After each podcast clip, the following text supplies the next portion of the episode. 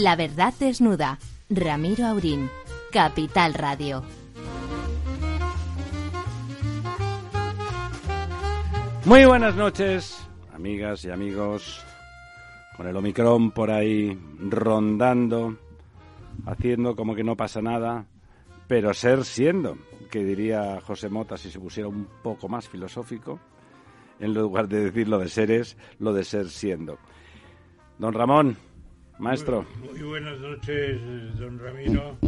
Efectivamente, Omicron, que es eh, comparable con Omega.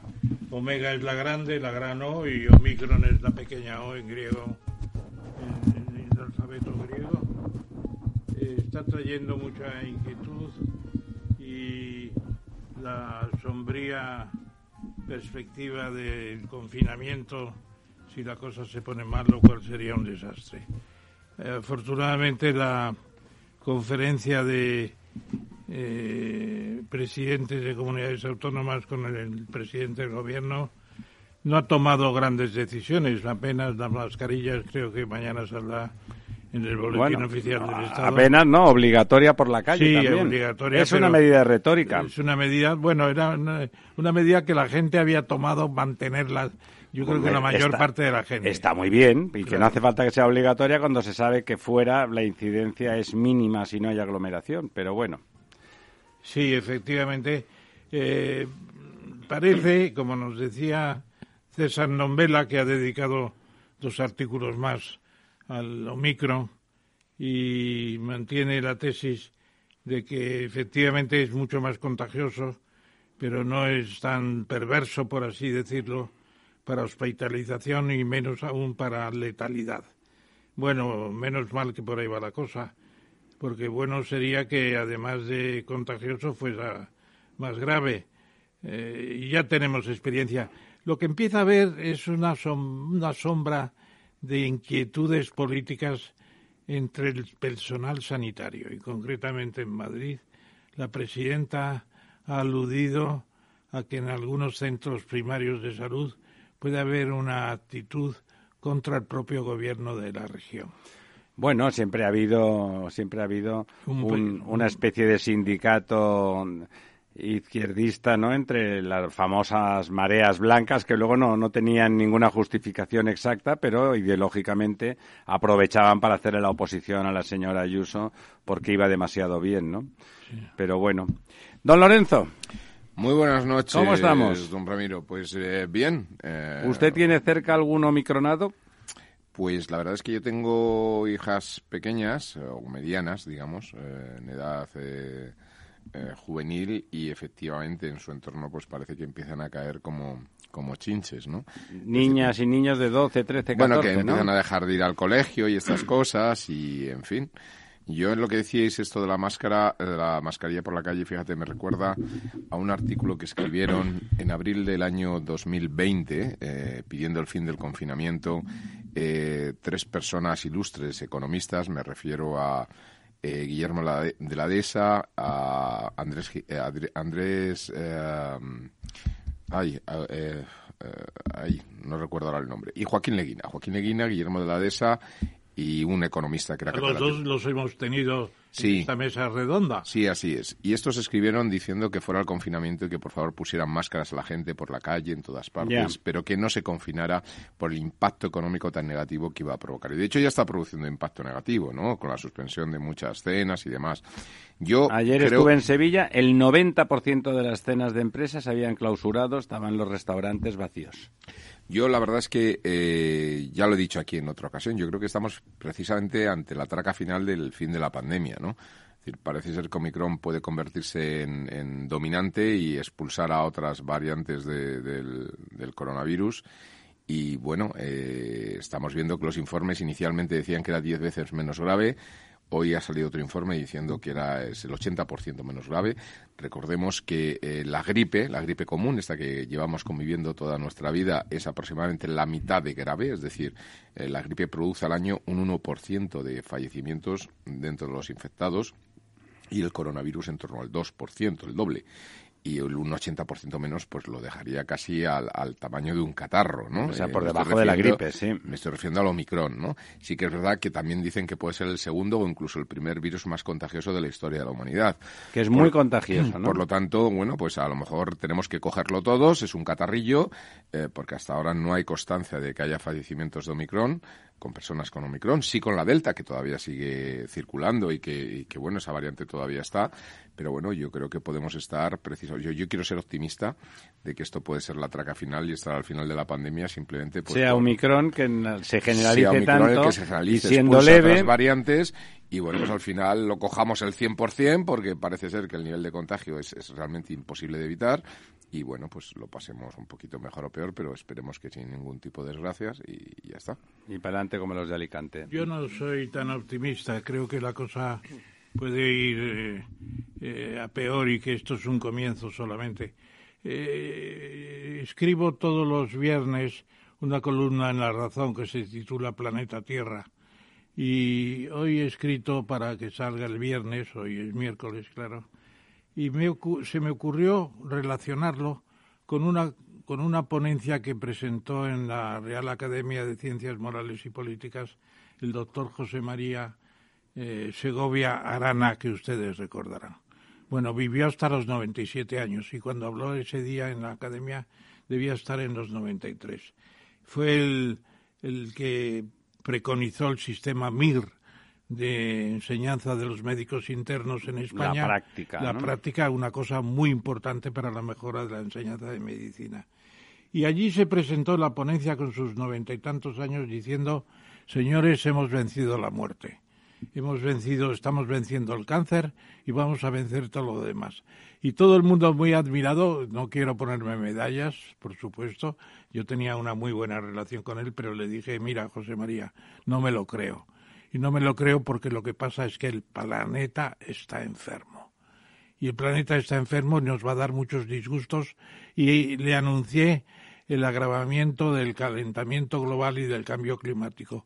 No le anuncié el virus corona, naturalmente no estaba dentro de mi amplitud, pero el planeta está enfermo y va a producir muchas otras cosas. Yo creo que esto es el comienzo de una era en que ya no vamos a poder vivir tan alegremente como antes. Siento decirlo por la radio, eh, la suspensión de las cenas de estos días en Madrid está cayendo fatal, se está cayendo muy mal. Bueno, en muchos sitios así, bueno, es un sector que está muy muy, muy tocado, ¿no? Efectivamente, llueve sobre mojado ahí. En, Holanda está todo cerrado. ¿eh? Está todo confinado, menos los sectores. Eh, se puede salir a la calle. Dinamarca también. No hay confinamiento de, en casa, pero todo está cerrado excepto sectores esenciales. Me, comentó una prima de Juan Abelló, gran cazador donde los haya, que ha tenido una montería en una de sus fincas y de cuarenta y tantas personas que invitó, se le han puesto con el virus 27 es decir, el contagio es tremendo. No, el contagio parece que es tremendo. A mí me hablaban ayer de una de estas cenas de una empresa de 120 y tantas, bueno, cena comida, ¿no? De la semana pasada, el jueves pasado, 123 personas. De las que no suspendieron, sí.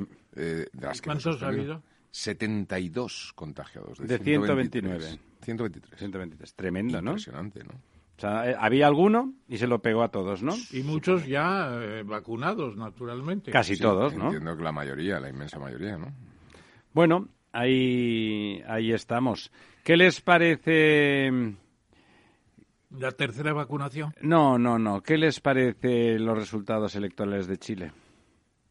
Bueno, yo la verdad es que, eh, como hablamos tanto de la América Española, de todo lo que fue aquello, los virreinatos, en toda esa época eh, tan impresionante, yo veo los países naturalmente con una óptica digo, bueno está el imperio, bueno tenemos el imperio, porque ahora Chile entra en una... En la espiral populista. entra en una espiral populista tremenda.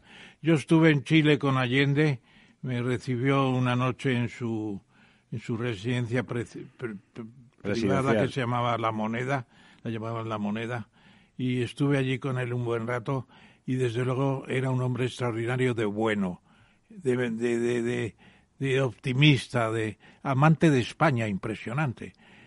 Pero como organización eran un desastre. Lo de Allende se perdió por la organización. se los comieron vivos entre las caceroladas y, las, y los espionajes y naturalmente la, la, ¿cómo se llamaba aquella? La potencia de la estándar eh, eléctrica. eléctrica que manejaba el cobre de Chile lejanamente, les arruinaron. Les, se los comieron con patatas y naturalmente llegó Pinochet. Y yo creo que estos como se, se expongan a una situación así. La situación es distinta, nadie va a intervenir como entonces, ¿eh? No, como entonces no, porque... Además, la intervención fue sangrienta y realmente Nunca, nunca segundas partes fueron buenas. Bueno, y además la intervención en sí fue una intervención armada, sangrienta, o sea, fue una intervención execrable. No, no, el gobierno de Allende era malo, era malo, estaba perjudicando gravemente a Chile.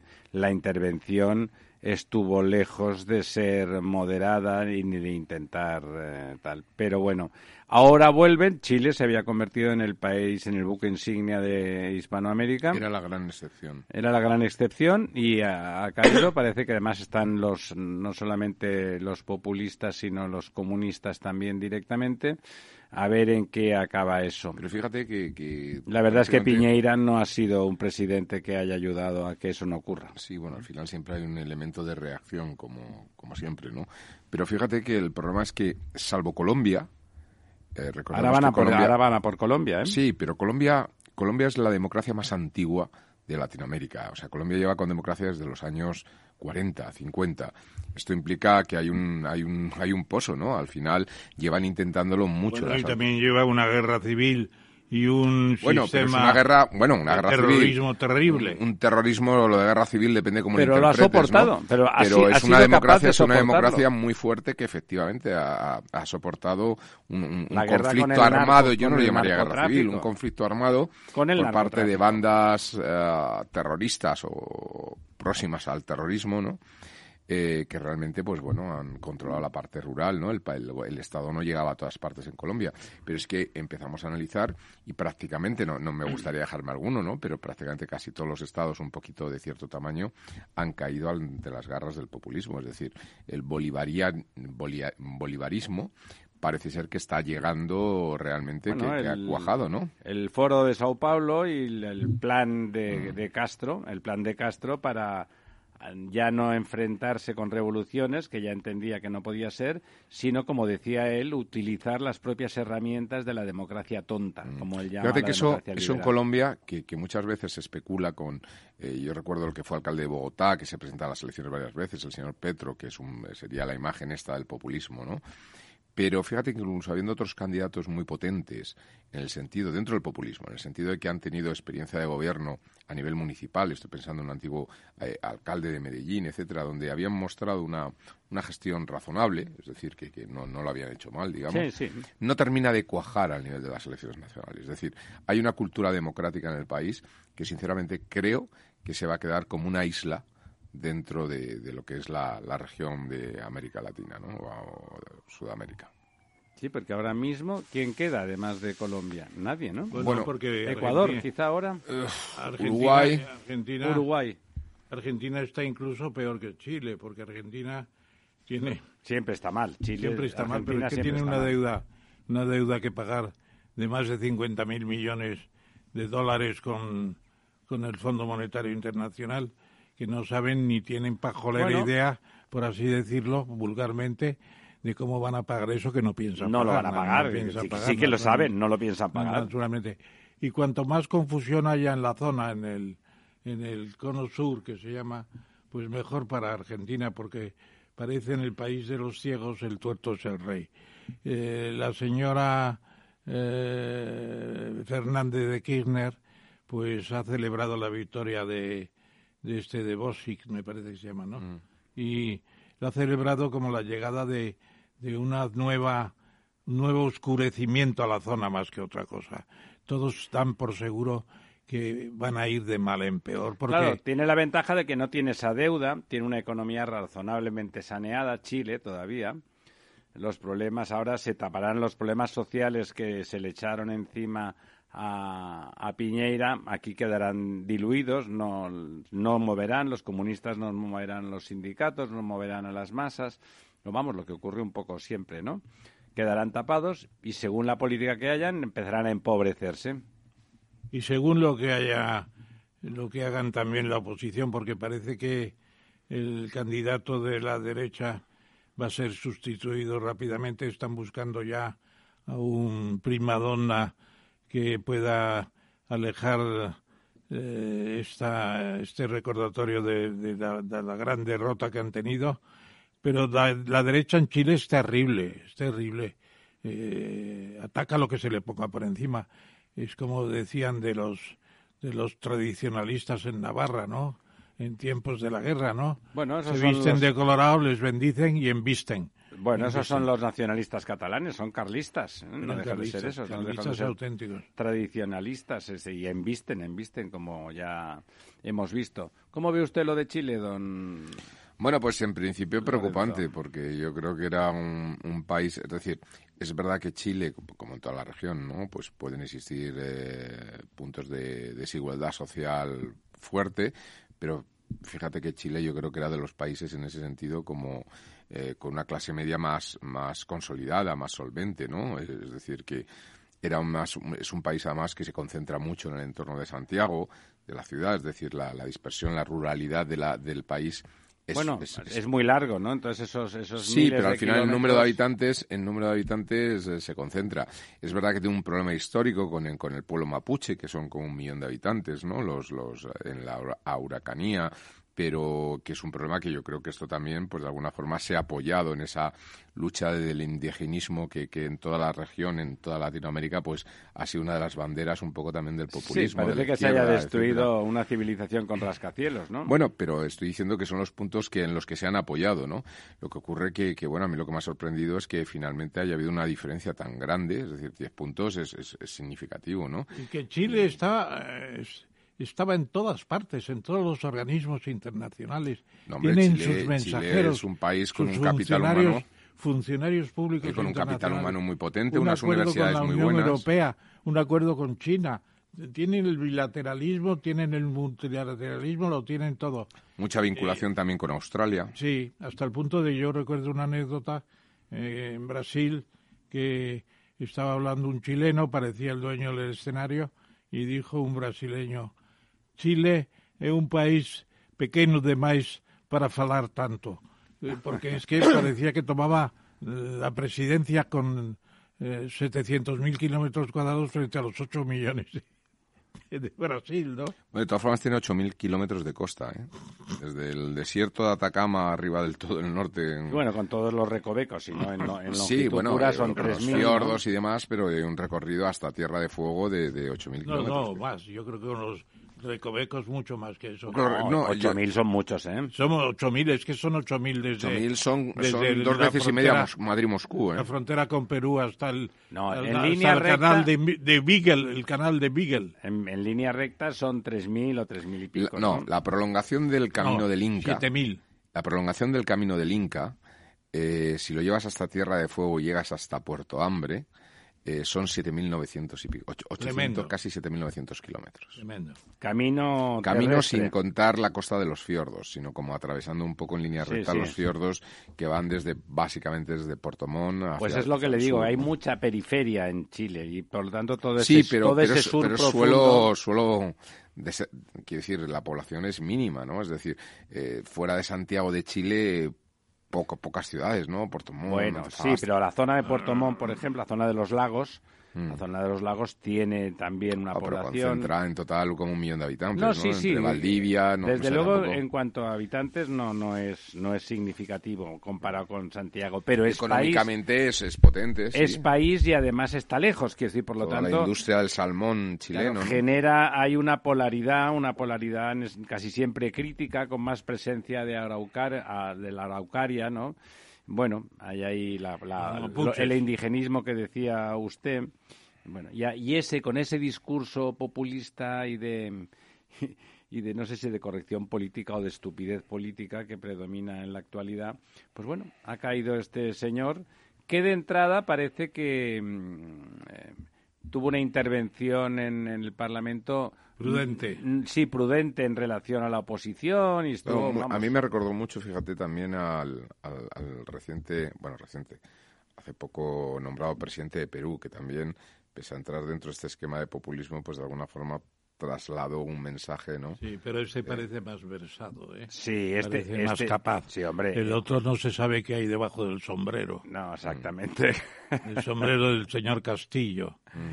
Sí, evidentemente es una persona más preparada y teóricamente con más fundamentos que, el presidente peruano. bueno, pero si tuvo discursos más eh, moderados, ¿no? Sí, sí, sí. Yo creo que se los dijeron, que ya se sabía que se esperaba lo peor de los dos más del peruano, yo creo, y bueno, y por lo tanto, de entrada, algún asesor con, con dos dedos de frente dijo, oye, no asustes a nadie de entrada, a ver si no vas a durar. Fíjate que ahora, si volvemos a, a, esto, tenemos el virreinato de Perú, que serían eh, Perú, Bolivia y Chile, ¿no? En las actuales Perú, Bolivia y Chile. Ya está no, todo. Te creas, no te creas, era Perú y Chile. Bolivia era... ¿Entraba dentro de La Plata? El, río de La Plata, sí, señor. O sea, entraba dentro de... Exactamente. ¿Sí?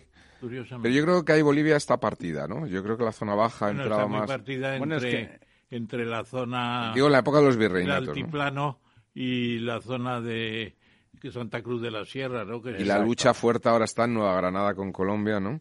Porque en, la Nueva España, ¿no? Pues ahí lo único que queda yo creo que es Costa Rica. Yo no sé si en Centroamérica queda algún otro gobierno eh, razonable, ¿no? Medio normal, medio normal. Yo creo que Costa Rica es el único sí, porque el de, sobrevive un poco. El de Nicaragua ya sabemos lo que quiere Ortega. Guatemala, El Salvador. Lo es convertido en un cortijo. Directamente. Honduras, sí que son. Y Honduras, pues ahora está una presidenta que va a gobernar en recuerdo de su marido, me parece. Bueno, pero eh, recuerda un poco la historia de Portugal, bueno, de Portugal de Argentina. Yo creo que ahí alrededor, no sé, no sé en Honduras, que siempre ha sido un país extraordinariamente violento, si la vacuna de, de esa dictadura completamente ignominiosa que es eh, que es Nicaragua y que no entiendo cómo pueden defender algunos ni, ni, desde la izquierda ni desde la derecha ni desde ningún sitio. Son un cara dura gobierna con su mujer se reparten todo es una cosa... Se ha convertido casi en una secta religiosa también. Bueno, pero ¿cómo le pueden defender desde Europa algunos? Es que es indefendible, ¿no? Totalmente. Es, me parece peor incluso que el chavismo venezolano, ¿no? El chavismo venezolano, digamos, tenía, bueno, no, alternanza tampoco, porque la verdad es que Maduro no, no subió hasta que se murió Chávez, ¿no? Pero es increíble. Los relatos sobre lo que ocurre en Nicaragua y que eso se defienda desde aquí es un encogimiento de hombros, dando por sentado que sus seguidores se lo comen todo con patatas, ¿no? Mm. Porque es eh, completamente fuera, fuera de lugar. Bueno, hoy eh, estaba leyendo, preparando la, preparando la entrevista eh, con nuestro próximo invitado, nuestro ya habitual de la casa, don Rafael Bachiller, astrónomo astrónomo principal del Reino de España y en el que siempre nos permitimos ensoñar sobre las cosas de las estrellas y aprender y a conocer de su mano. Leyendo sobre eso, eh, he visto que un artículo muy interesante que, decían, vuelve, ahora lo comentaremos con él, vuelve a aprobar, no, Einstein sigue aprobando los exámenes, porque ya saben ustedes que Einstein, además de demostrar gran parte de su teoría, muchas cosas las dejó enunciadas diciendo esto es así, no lo puedo demostrar hoy, pero esto es así. Todo eso que, dijo se va cumpliendo eh, religiosamente a medida que va ocurriendo. Ahora comentaremos con don Rafael Bachiller, que parece que ya lo tenemos ahí, también es extremo. Don Rafael, ¿está usted ahí? Aquí estoy, muy buenas noches. Muy buenas noches, Rafael. No sé si... Hola, don Ramón. ¿Qué tal? No sé si ha, visto usted, seguro que sí, no sé, la pregunta es retórica, entiéndame, que en la observación durante 16 años de, de ese sistema de dos estrellas, de dos púlsares que están, no sé si a, decían a 2.400 años luz, lejísimos, que al final se han vuelto a demostrar seis, seis de los enunciados que todavía no estaban demostrados de Albert Einstein. Sí, sí, sí, claro que he visto la noticia y bueno, como siempre, pues Einstein sigue llevando razón, ¿no? Aquí el método científico sigue haciendo su trabajo, es decir, comprobando una y otra vez hasta la extenuación que la teoría de la relatividad general funciona bien, pero el caso es que funciona maravillosamente bien hasta la última cifra decimal, por el momento. ¿Qué es lo que, qué es lo que se ha demostrado con, después de estos 16 años de observaciones de ese, de ese par de, de púlsares o de estrellas de neutrones? ¿Qué es lo que, que ha permitido eh, confirmar, reconfirmar todavía más la teoría de la relatividad?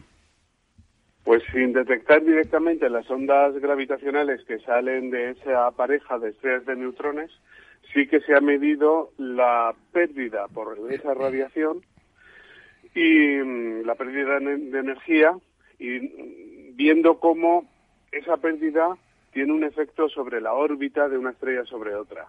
Entonces son predicciones que, bueno, de las primeras de la relatividad general, la, emisión de ondas gravitacionales, que como saben ya se ha detectado de manera directa, pero de esta forma es posible llegar a una precisión mayor, o sea, una, a una fracción muy, muy pequeñita de la masa de estos púlsares, de estas estrellas de neutrones. Que son muy masivas, ¿verdad? son, son estrellas muy densas, ¿no? sobre todo muy densas. La masa no es muy alta, son unas, una fracción del Sol, de la masa solar, pero en cambio la densidad es muy alta, tienen, porque tienen dimensiones del orden de una ciudad, unos pocos kilómetros. Son cadáveres estelares, como bien saben, al morir una mm, estrella arroja parte del material al medio interestelar, donde pasa a formar parte de ese material de las nubes interestelares y va a formar nubes, eh, nuevas estrellas, perdón, más tarde, y otra parte queda en ese residuo estelar, en esa estrella de neutrones, como digo, es una fracción de una masa solar, pero dado que ese fragmento ya, esa, esa materia, no tiene apenas energía, su propio peso hace que se comprima muchísimo, muchísimo. Siempre se dice que una cucharadita de una, del material de una estrella de neutrones eh, pesa varias toneladas, ¿no? Porque los núcleos atómicos están prácticamente en contacto los unos con los otros. Aplastados. La materia. Eso es la, la, materia normal, como saben, en los átomos están prácticamente vacíos. Está el núcleo es chiquitito como una mosca dentro de una catedral y los electrones pues están orbitando pues eso en, en, el resto de la catedral. O sea que la materia está prácticamente vacía la materia habitual. La materia de las estrellas de neutrones en cambio esta materia degenerada es muchísimo más densa. Eh, tiene una densidad muy alta. Y se necesitan esas densidades precisamente se necesita además tener objetos densos muy cerca unos de otros para llevar la teoría de la relatividad general al límite y poder estudiar algunos de estos efectos más finos. Eso sería una especie de precursor, esas estrellas, esos púlsares son como precursores de los agujeros negros, ¿no? No, porque son objetos que no acaban formando agujeros no, negros. No acaban formándolo, ajá. No, se apagan, son residuos estelares, se van apagando, pero tampoco tienen la cantidad de masa suficiente como para formar un agujero negro en esa, con esa dimensión. Don Ramón. Entonces no, no acaba. Sí, sí, bueno, adelante. Bueno, Rafael, muy, bien, muy bienvenido a esta casa otra vez, a esta mesa redonda. Muchas gracias. Y lo que queríamos es un poco en la Navidad, en el solsticio de invierno, en el nacimiento de Jesús, como se prefiera, celebrar contigo y con los colegas astrónomos de España, los hispanohablantes todos, pues celebrar el lanzamiento del nuevo observatorio, el telescopio espacial James Webb, que se producirá un día de estos, antes del 24 de diciembre, se dijo en la Guayana francesa, será mañana o pasado, pero muy pronto. Y entonces... Sí, así es, se dijo no antes. Ah, no antes del 24. O sea que a partir del 24 que es pasado mañana. Así es. Bueno, sí, el 24 parece ser que no, el tiempo no va a ser muy favorable, la meteorología.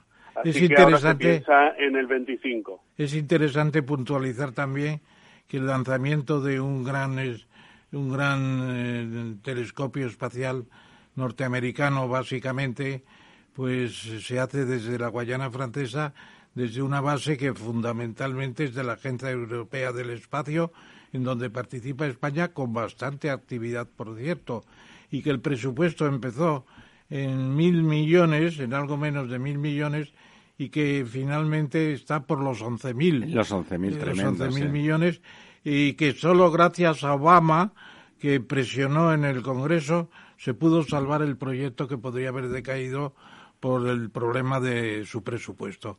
¿Qué, qué sentido tiene que Estados Unidos vaya a sustituir al telescopio Hubble, porque prácticamente es una sustitución, por el James Webb con toda su grandeza? ¿Qué, qué, qué nos dices? Pues hombre, yo creo que es un salto necesario. La, mm, tecnología que lleva el James Webb, perdón, el Hubble, está completamente obsoleta. Es un telescopio que se lanzó en el año 1990 con una electrónica, bueno, con unos detectores que luego, aunque se han actualizado, porque gracias a misiones de astronautas ha podido subirse, ha podido se ha podido subir al telescopio y se han podido reemplazar unos detectores por otros más modernos y demás. A pesar de todo, la electrónica y mm, todo el telescopio se ha quedado ya muy antiguo. Y luego hay otra cuestión, y es que el eh, Hubble se, se, diseñó esencialmente para observar en el óptico, un poquito en el ultravioleta, un poquito en el infrarrojo, pero esencialmente en el óptico. Y, ¿Qué quiere decir en el óptico? ¿Qué quiere decir en el óptico? En, luz visible, en luz visible, la misma luz que detectan nuestros ojos. Ya. En el, en el espectro visible, la luz. Esas fotos pues, maravillosas que, es, que hacía, que eran fotos físicas, digamos, fotos como de colores, para entendernos. Eso es, del azul al rojo. Eso es. Entonces, en cambio, algunos de los problemas más interesantes de mm, la astrofísica suceden en regiones de las que no sale la luz visible. Por ejemplo, la formación de una estrella, la formación de un planeta, suceden en regiones eh, nebulosas, llenas de polvo interestelar, y de ahí la luz visible no, no sale del, del, centro de esa nube. En cambio, el infrarrojo sí que penetra y por lo tanto, mirando en el infrarrojo se puede mirar a través de ese muro de polvo cósmico, de polvo interestelar, y ver lo que está sucediendo en el centro de la nube. En este caso, pues, el nacimiento de estrellas o de planetas. Así que el infrarrojo tiene un interés grandísimo ahora en astrofísica, no solo para el nacimiento de las estrellas y de los planetas, también para el nacimiento de las galaxias, para mirar las primeras galaxias y mm, debido al efecto Doppler y las combinado con la expansión del universo, también nos permite observar más y más lejos, es decir, galaxias muy, muy lejanas y, eh, lejanas en el espacio-tiempo, es decir, que lejanas en el espacio quiere decir muy distantes en el tiempo, muy, muy primordiales. Así que mm, el James Webb se diseñó desde el principio y se empezó a diseñar un poco antes de que se lanzase el Hubble, es decir, a finales de los 80, de la década de 1980 ya con la idea de hacer observaciones en el infrarrojo. Así que esa es una gran diferencia. Eso, el espejo, que es mucho mayor, y mm, la calidad de los detectores hace que haya dos órdenes de magnitud de diferencia en la sensibilidad. Es decir, el web va a ser 100 veces más sensible que el, que el Hubble.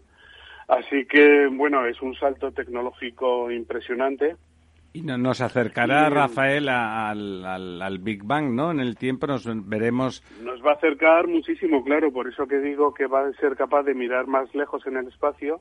Eso significa mirar también más lejos en el tiempo.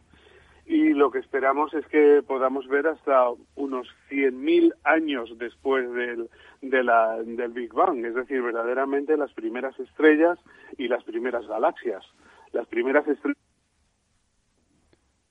se nos ha cortado, me parece. Estrellas que, mm, que, observamos hoy. Claro, la, ahora mismo la que más, eh, más joven, no más joven, la más vieja de las estrellas que podemos observar, ¿de cuándo data? Más o menos. Rafael, no te estamos oyendo, de golpe se ha cortado otra vez. Bueno, vamos a hacer una cosa, le vamos a decir a nuestro compañero Néstor que vuelva a llamar a don Rafael porque parece que se ha caído que se ha caído la, la llamada.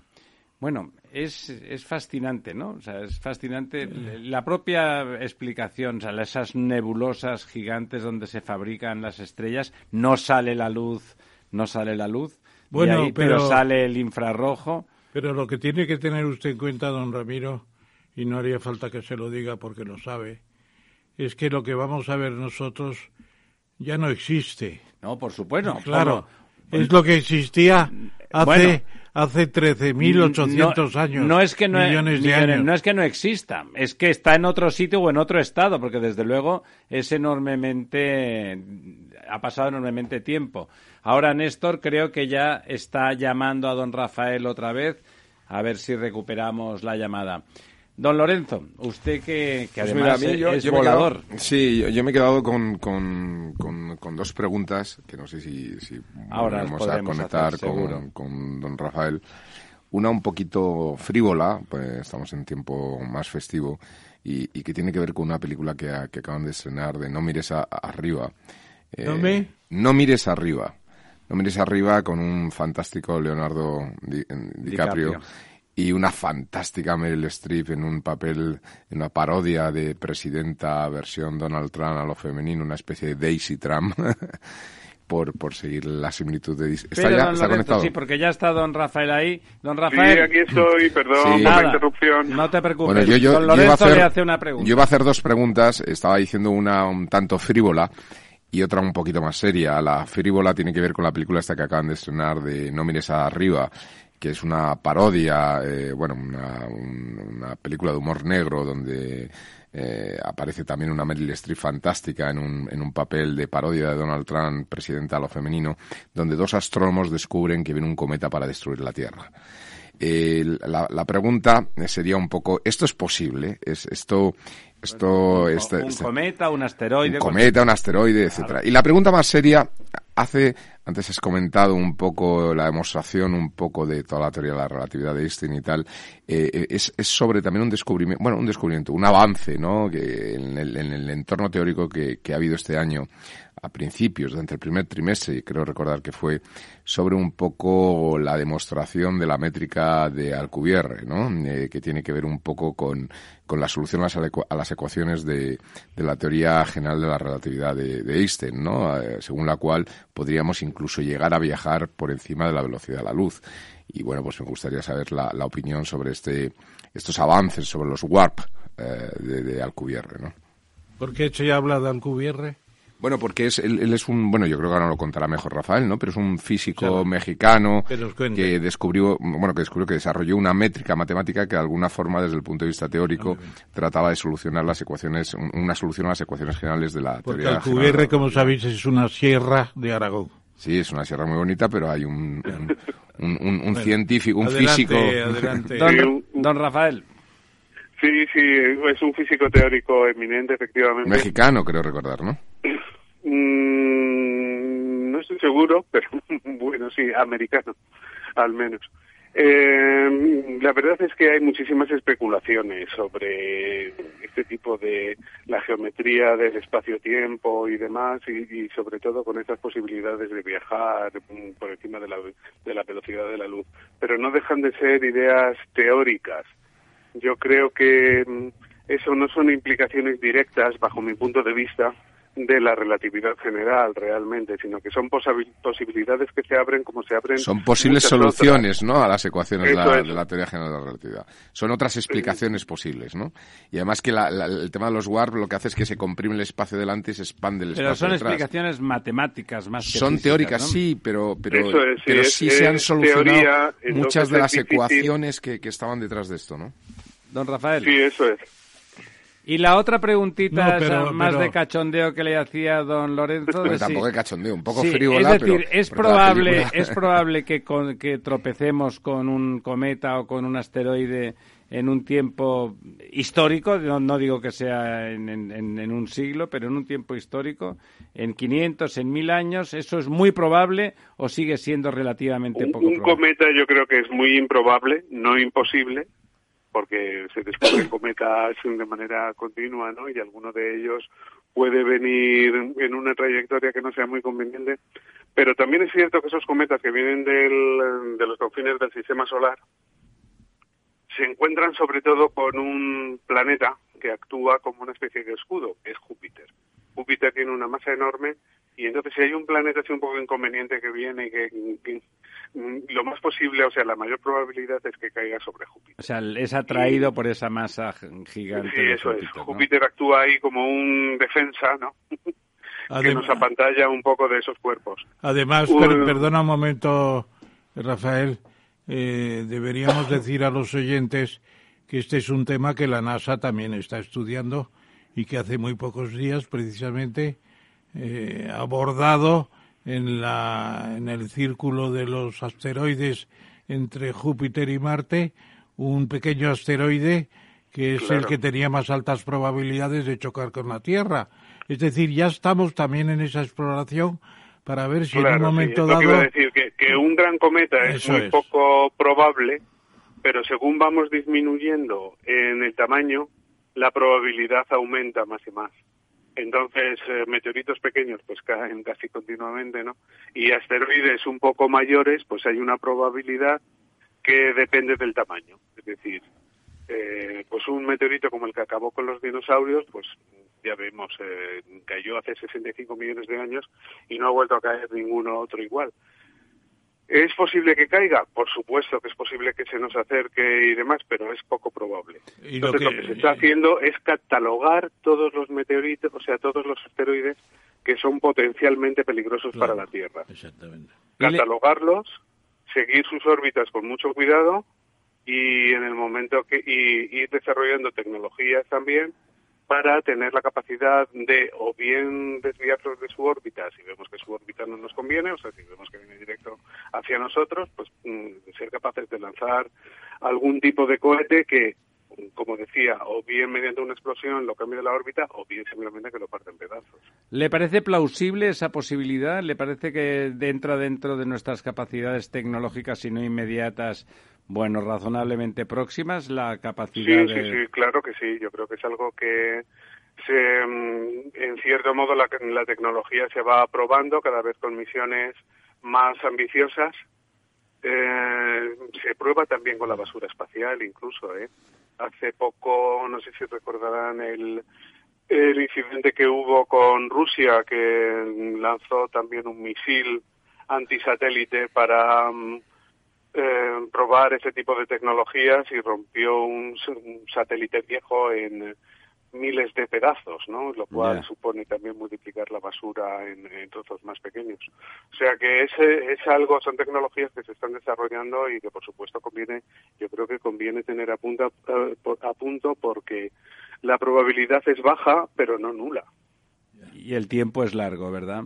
El tiempo es largo. Y, ahí, ahí, Rafael, también la pregunta, el James Webb, el telescopio espacial nuevo, eh, que tendrá que estar operativo en su órbita de un millón y medio de kilómetros alrededor de la Tierra, geoestacionaria, como me recordaba el otro día Ramiro, pues vamos a ser capaces de calcular ya las dimensiones del universo o seguiremos con las nebulosas de, de la de la digamos la claridad y la transparencia para poder llegar al, la final, al final del final. ¿Podemos llegar al final del final o no? ¿Qué hay más allá?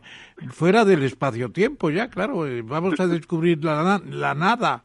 Vamos a descubrir no lo sé, yo creo que nos iremos acercando, querido Ramón, asintóticamente a la respuesta a esas preguntas y mi impresión es que muy posiblemente no, no lleguemos a obtener una respuesta completa y satisfactoria en, mucho tiempo, si es que alguna vez se consigue. O sea, yo creo que sí que nos vamos a acercar mucho al Big Bang, como decíamos antes. Vamos a observar cómo eran las primeras galaxias, las vamos a comparar con galaxias más evolucionadas y vamos a saber cómo evolucionan. Vamos a ver cómo eran aquellas primeras estrellas que solo tenían hidrógeno, que no podían formar planetas porque todavía no se habían formado los elementos pesados, no había carbono, no había oxígeno, no había O sea, el, universo estaba prácticamente hecho solo de hidrógeno y un poco de helio. Y mm, eran también estrellas muy masivas, mm, vivían muy poco tiempo. Cuanta más masa, menos, eh, menos vida, menos duración de vida tienen las estrellas. Entonces, este tipo de, de cuestiones que son muy fundamentales, muy, muy interesantes en, en astrofísica, yo creo que se van a estudiar y mm, va a haber una pequeña revolución, yo creo y estoy convencido en este tipo de estudios. Vamos a poder ver en, exoplanetas, pues posiblemente vamos a estudiar atmósferas eh, de planetas más allá del sistema solar. Vamos a poder ver su composición química, vamos a quizá encontrar estos planetas que son tan comunes, la mitad de, de los planetas conocidos tienen un tamaño que está entre la Tierra y Neptuno y sin embargo nuestro sistema en, el sistema solar no hay ninguno de ese estilo pues esos planetas se van a poder estudiar bien y quizás se va a comprender por qué son tan abundantes. Y son planetas rocosos y, también. Se va, se va, a ver esos eh, posibles marcadores de vida. Pero esos problemas tan fundamentales eh, filosóficos a los que tú te refieres, de ir más allá del espacio, del tiempo, todo eso, yo creo que, que bueno, tendremos que seguir tratando de conseguir el conocimiento mediante mediante nuestro poder de discernimiento y mediante más bien la filosofía que mediante las medidas. Cuando vamos eh, eh, de filosofía y hablamos de esas cosas eh, tan inefables, digamos, siempre me viene a la cabeza Wittgenstein y su de lo que no se puede hablar, lo mejor es callarse, ¿no? Eh, más allá, claro, más allá de, ese, del límite del, del espacio del universo que decía Ramón, ¿dónde se acaba? Claro, si empezó en un sitio, hoy, aunque está en expansión, como nos has explicado en otras ocasiones, en cada momento nuestro universo por lo menos tiene un límite, ¿no? Se está extendido mucho, pero hasta un cierto límite. Y, hoy por hoy todavía nos falta mucho para poder para poder decir que estamos en, viendo ese límite, ¿no? Incluso yo te plantearía una pregunta sobre la marcha, porque el universo actual lo vamos a conocer alguna vez, porque lo que estamos conociendo es el universo fósil, por así decirlo, primigenio, de hace 13.000 millones de años, ¿no? Eh, ¿Podremos conocer alguna vez el universo actual? ¿Qué pasa en el universo actual? No, no, no, yo creo que eso, Nunca, claro. o sea, conocer eh, de una manera síncrona, por así decir, cómo está cada rincón del universo, eso nunca lo vamos a poder. Claro. ¿Cómo está actualmente, quieres decir? Por, por la limitación de la velocidad de la luz. Entonces, claro, aunque nosotros veamos estas galaxias como eran 100.000 años después, 100.000, os recuerdo que la edad del universo es 13.800 millones de años. O sea, que es que verdaderamente como si el universo si fuese un adulto era cuando era un bebé. claro. Vamos a ver ahí. Vamos a, vemos las galaxia bebé es ahora, eso no podremos saberlo porque tendríamos que esperar 13.700 millones de años para ver cómo ha evolucionado. Es decir, la luz que está saliendo de esa misma galaxia ahora, ahora es decir, en nuestro tiempo de aquí, tardará 13.700 millones, un poco más debido a la expansión del universo, ¿no? En, en llegarnos. Así que eso nunca lo vamos a poder. Y Rafael, nunca vamos a poder tener una una instantánea síncrona de todo el universo. Y Rafael, desde el punto de vista teórico, ¿puede haber iniciado, ¿se puede haber iniciado ya el fin del universo? Bueno, yo no sé si es el fin, pero de lo que sí estamos seguros es de que...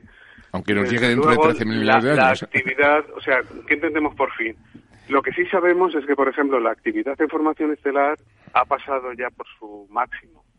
Es decir, el número de estrellas que se forman ahora, en estos momentos de nuestra evolución, es mucho menor que la que hubo en un momento en el pasado, que equivale pues a un desplazamiento hacia el rojo entre 1 y 2. ¿Y, eso, eso en la historia de esos 13.800 millones? La actividad del universo, digamos que el universo ya ha hecho casi todo su trabajo formando estrellas y el trabajo que se está haciendo ahora ya es un trabajo residual, por así decirlo. Entonces, ¿eso significa que el universo está ya declinando? Pues en cierto modo sí, porque ya, digamos, el mayor número de estrellas ya se ha formado, lo que esas estrellas van evolucionando, lo que decíamos, van formando estos cadáveres eh, tipo púlsares, es decir, estrellas de neutrones que son inactivos, agujeros negros, las estrellas más masivas. Eh, como digo, el universo, la mayor parte de su trabajo ya la tiene hecha. Ahí hay una cuestión que naturalmente uno desconoce cantidad de cosas, y, pero hay que tener un poco el atrevimiento y la osadía que a usted no le falta, de preguntarlas, de preguntarlas, porque se habla con mucha frecuencia de las primeras ondas gravitacionales que sucedieron al Big Bang y que no son propiamente el Big Bang, que es una especie de cosa previa. ¿Podrías aclararnos eso de alguna manera? Bueno, en el mm, previo al Big Bang exactamente no creo que se hable de nada previo al Big Bang. O sea, lo que sí sucede es que esa gran explosión, de la misma manera que antes decíamos, hace falta mucha masa y muy concentrada en un mundo para que se den las condiciones ideales para aprobarla, para que se den los efectos de la relatividad general, pues ahí se dan, porque hay la materia que se está formando, o sea, la materia que está surgiendo, emergiendo para la, en, la, en la formación del universo, y además muy concentrada en una, una densidad alta.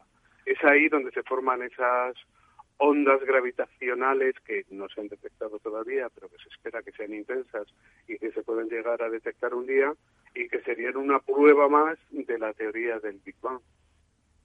En el sentido de... que tienen esas ondas gravitacionales primordiales. Pero esas ondas gravitacionales surgen del, del huevo cósmico surgen del, del grano de, de, sí, así es. de la punta surgen de... con el huevo, surgen verdaderamente con la explosión. ¿Y se acaban en un momento dado y son sucedidas por otro tipo de ondas? Eh, según la materia, o sea, según el universo se expande, que como ya sabéis bien, se expande rapidísimamente al principio, o sea, literalmente se infla, por eso se habla de la época de la inflación, eh, esa densidad tan alta decrece y por lo tanto la posibilidad de crear esas ondas primordiales gravitacionales también eh, decrece, o sea, van amortiguándose según el universo se infla, según el universo se expande.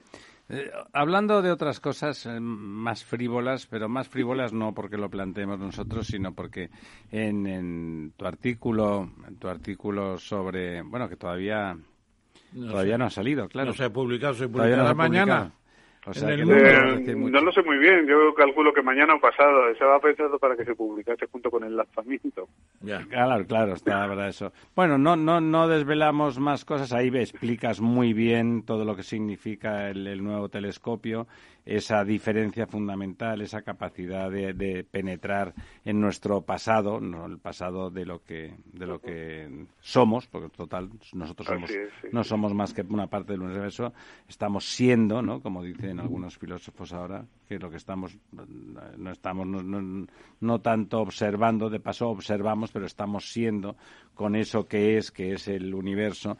Eh, el nombre, el nombre del, del telescopio responde a un a un funcionario que trabajó mucho para que alrededor de, los proyectos espaciales de la NASA y ayudó desde el punto de vista de la, del burócrata a que el Apolo 11 llegara a la Luna, ¿no?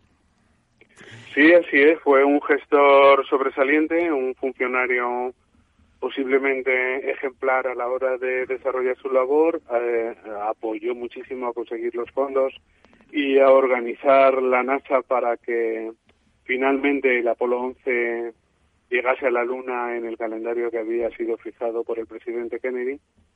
Y es por eso por lo que se le rendía homenaje al telescopio con su nombre, James Webb. Eh, esto la verdad es que no gustó mucho a los científicos desde un principio, porque los, los, telescopios siempre se han bautizado con nombres de otros científicos. Es decir, pues ha habido sondas que son Galileo. El propio Hubble, sí. Cassini o el propio Hubble o eh, incluso los telescopios de tierra, pues se llaman el eh, telescopio Isaac Newton. o sea, que, siempre se han, y más recientemente con, con científicas también, ¿eh? o sea, que hay ya también el telescopio Vera Rubin, que se está acabando de construir en Cerro Pachón, un telescopio panorámico. Bueno, total, que ese nombre no gustó mucho desde el principio, pero eh, la cuestión empeoró cuando un grupo de científicos, de astrónomos, escribió una carta a una revista científica acusando a James Webb de comportamiento homófobo. Sí, parece que bastante injustificadamente, ¿no? Entonces, claro, la NASA inmediatamente respondió diciendo que iba a abrir una investigación y formó una comisión junto con historiadores para, para ver mm, si esa acusación estaba justificada. Y yo creo que la conclusión por ahora es que lo que no estaba justificada era la acusación. Es decir, es cierto que en esa época había ese tipo de comportamientos en la administración americana y posiblemente en muchas otras administraciones. Claro, en todo el mundo, ¿no? De discriminación, claro. Y mm, quizás eh, por pasividad se puede considerar que James Webb eh, participó en ello. Pues no lo sé, pero la verdad es que no se ha encontrado ninguna, ninguna demostración, ninguna prueba de que él fuese un promotor de esas políticas. Bueno, claro, por pasividad yo diría que el 90% de la población mundial Claro, pero así toda la administración se pudo considerar, claro. Entonces, bueno, la NASA con, finalmente concluyó en septiembre que no había razón para cambiar el nombre del telescopio. Rafael, en tu artículo hablas de que hubo problemas presupuestarios en Estados Unidos, lo hemos hablado antes, eh, y, finalmente también hubo una cierta ayuda de Canadá y Europa, dices. ¿En qué términos se produjo esa ayuda? Y te pregunto además, ¿qué seguimiento tenemos en España del James Webb a partir de que esté ubicado? ¿Qué centros van a colaborar? ¿Cómo colabora el Observatorio Astronómico Nacional? Cuéntanos un poco cómo se va a organizar el seguimiento de esto, porque es una aventura maravillosa. Solamente comparable a Julio Verne en una novela que no sé si habéis leído, que se titula Héctor Servadac, que es el anticipo de los vuelos espaciales. Es, no, es tan conocida en Julio Verne. Sí, claro que sí, que es una aventura maravillosa y es un sueño y vamos, yo en mi artículo lo pongo como un ejemplo de cooperación internacional en pos de, vamos, buscando un fin absolutamente pacífico y bueno, y que yo creo que ojalá funcione bien porque será un éxito fantástico. Monumento a, la curiosidad humana, ¿verdad? A la curiosidad humana, eso es. ¿Y cómo lo tenemos organizado en España? Entonces, en España, mm, fundamentalmente mm, participaron en la en el desarrollo de una de las cámaras infrarrojas que se llama MIRI, eh, el Centro de Astrobiología, que depende del INTA y del CSIC, que está en Torrejón, y también hay una participación del Instituto de Astrofísica de Canarias en la parte tecnológica. En la parte de explotación científica ya participamos muchos más, muchos más centros, eh, mi observatorio incluido, aunque nuestro observatorio está, como sabéis, centrado en la radioastronomía. Nuestra especialidad son las ondas de radio. Pero entonces en eh, la parte tecnológica no hemos participado, pero bueno, es un observatorio de interés general, funcionará, bueno, ha funcionado ya y ya se han asignado tiempo de observación dependiendo simplemente atendiendo a la excelencia científica de las solicitudes propuestas y por supuesto los astrónomos españoles participamos en varios de esos proyectos y en cuanto lleguen los datos pues tendremos acceso a ellos sin ningún problema. O sea que eso, mm, como bien decíais al principio, España es un país fuerte dentro de la de la Agencia Espacial Europea, uno de los más importantes, de los que mejor la financian también. Bueno, da gusto oír esas palabras. Claro, y, y, entonces el seguimiento, vamos, el acceso a los datos, pues en igualdad de condiciones que cualquier otro otro país de las dos docenas de países que hemos participado para ponerlo en marcha. Rafael, Rafael, el, ese, este telescopio está mucho más lejos que el Hubble, está mucho más lejos y no es accesible en principio a misiones espaciales como la que has comentado antes para sustituir piezas, mejorarlo o incluso repararlo. De hecho, el Hubble repararlo, en origen hubo que hacer al principio en el claro. Hubble, si recordáis, tenía el, espejo estaba mal, hubo que ponerle gafas. La NASA cometió un error tremendo y envió un espejo que no tenía la forma que debía por un error en la programación. Qué tremendo, ¿no?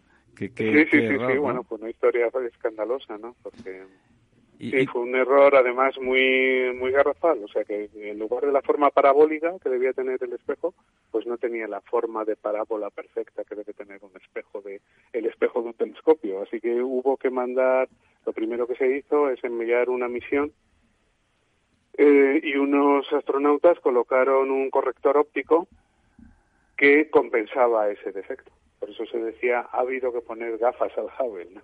Oye, ¿y es, imposible llegar con una nave espacial con astronautas, una nave tripulada a un millón y medio de kilómetros? Yo creo que está fuera de nuestro alcance completamente y eso se hace el, que el riesgo sea muy grande. También todo el instrumento es muchísimo más complejo que el Hubble. O sea, igual que el Hubble era ponerlo en órbita y ya está, aquí hay partes que hay que desplegar. El, el, lo primero que hay que desplegar es la pantalla que lleva para protegerse de los rayos solares, es decir, para que el telescopio esté en oscuridad total y además muy frío para detectar bien en el infrarrojo y que no le llegue nada de radiación infrarroja. Eso que tiene el tamaño de una cancha de tenis, hay que desplegarlo en el espacio porque evidentemente plegado no cabe ni en el cohete más grande ni en, el Ariane 5. Y luego el propio espejo, el propio espejo va plegado en tres partes. ¿Eh? El espejo, sabéis, tiene está hecho de 18 hexágonos y entonces hay, mm, como si fuese un tríptico, digamos, pues hay los laterales de, van plegados y hay que desplegarlo en el espacio. Entonces son maniobras mecánicas complejas, se cuentan hasta 300 maniobras que pueden tener, que son de alto riesgo y yo creo que vamos a pasar unas semanas pues muy nerviosos, ¿no? Según vamos viendo cómo, cómo todo se va poniendo. Su Porque si falla, no se puede arreglar y por lo tanto todo hacer puñetas, si se me permite la expresión. Claro, hay que, hay que apañarse con lo que se puede hacer desde tierra, es decir, jugar con la redundancia de algunos de los equipos, y son equipos electrónicos los que fallan y, bueno, eh, claro, se ha probado muchísimo, ¿eh? Se ha tardado 30 años en construir. Claro, claro. Pero, pero cualquier fallo de eso sería un auténtico drama. Bueno, pues muy bien. Si quiere hacer alguna última yo haría muchas más preguntas. Sin duda. Con Rafael siempre nos porque pasa el tema eso. es importante, pero en fin, eh, tendremos que seguir.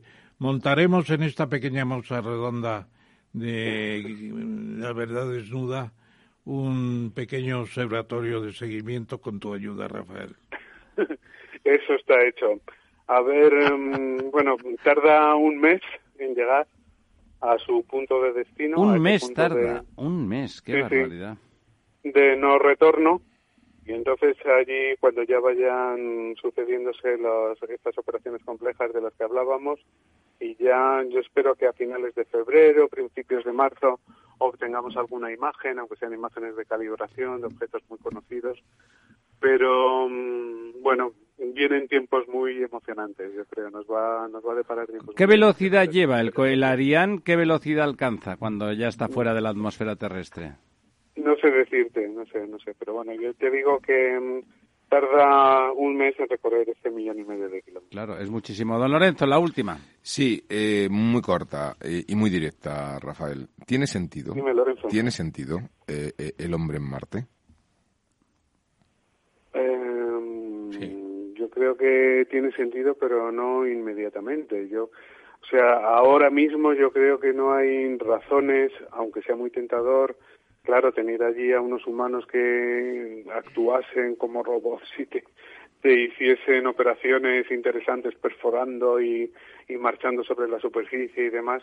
Hay muchas tareas que pueden hacer los robots también y así es como se está haciendo, es decir, con estos vehículos todoterreno que van teledirigidos desde tierra, que ya son capaces de perforar, estos helicópteros que ya son capaces, el, el, helicóptero este último que ya es capaz de explorar no solo el pequeño sitio en el que se posó el, el todoterreno, sino que ya es capaz de volar un poco y, y mirar más allá, o sea que se va a empezar también a, a hacer ese tipo de exploraciones ya aéreas. Y bajo mi punto de vista, eh, científicamente no está muy justificado enviar hombres allí en las condiciones tecnológicas en las que estamos aún y con los presupuestos con los que estamos mejor eh, que estamos manejando. ¿Y lo va a conseguir el, Elon Musk? Mm, yo creo que con el dinero que se es está bluff. poniendo ahora en este tipo de proyectos no es suficiente para desarrollarlo en unos años. Habrá que esperar décadas. Pero, pero en cualquier caso vamos a aprender mucho. Solamente colocar un hombre en Marte es resolver problemas de la resistencia del esqueleto humano Claro, a una sí, claro travesía como así. La- El esqueleto Sí. es una cosa tremenda. Sí, Sí, probablemente. eso por supuesto que es un- muy interesante como experimento científico. Pero como digo, ¿hay una justificación para todo ello en este momento? Yo creo que no, Todavía dado no. que la tecnología no es eh, todavía De hecho, sería casi una misión que, suicida, debería- ¿verdad? Claro. que, que- que necesitaríamos. ¿no? No- Eso es bajo mi punto de vista. Y luego Sí. hay, en cuanto a estos magnates que, mm, bueno, que se plantean todos estos retos espaciales y demás, hay algunos que están justificados, hay otros como los del turismo espacial que me parecen, a mí francamente, no me parecen tampoco muy justificados. Yo creo que ha habido otros magnates que han sido grandes mecenas y que a lo mejor han dedicado parte de su fortuna, pues yo que sé, pienso en Rockefeller, ¿no? Que creó una red de bibliotecas increíbles o que mm, eh, financió un, un instituto aquí en el CSIC o cosas así, ¿no? Hay otros retos y en particular en lo que se refiere a la conservación de nuestro planeta, en lo que yo, en, el- en los que yo creo que estos magnates se podrían lucir también. Eh, mucho mejor que con el turismo espacial, a mi manera de ver. Don Rafael, muchísimas gracias. Como siempre, nos deja una ventana abierta a seguir pensando, reflexionando qué somos, qué, cuál es nuestro papel qué- en ese organismo del que formamos parte, que es el, el universo, y, y nos deja los ojos abiertos y cuando los cerramos casi se nos abren, se nos abren más. Eh, felices fiestas, feliz solsticio de invierno, que en realidad es lo que se celebra desde, desde miles de años por el hombre y que, bueno, y que el cristianismo pues hizo coincidir con el nacimiento de Jesucristo. Pues felices fiestas también para vosotros tres, para la audiencia, por supuesto.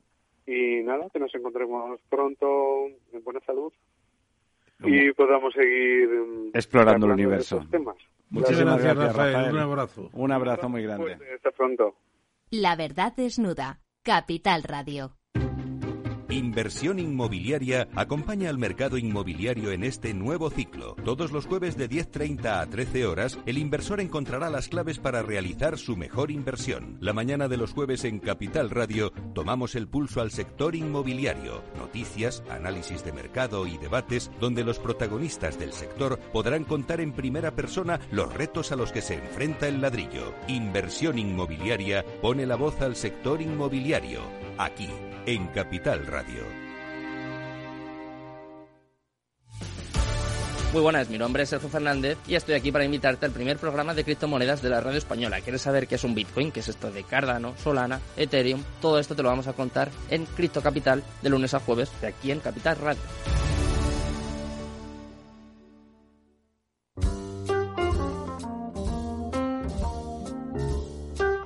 La verdad desnuda. Con Ramiro Aurín.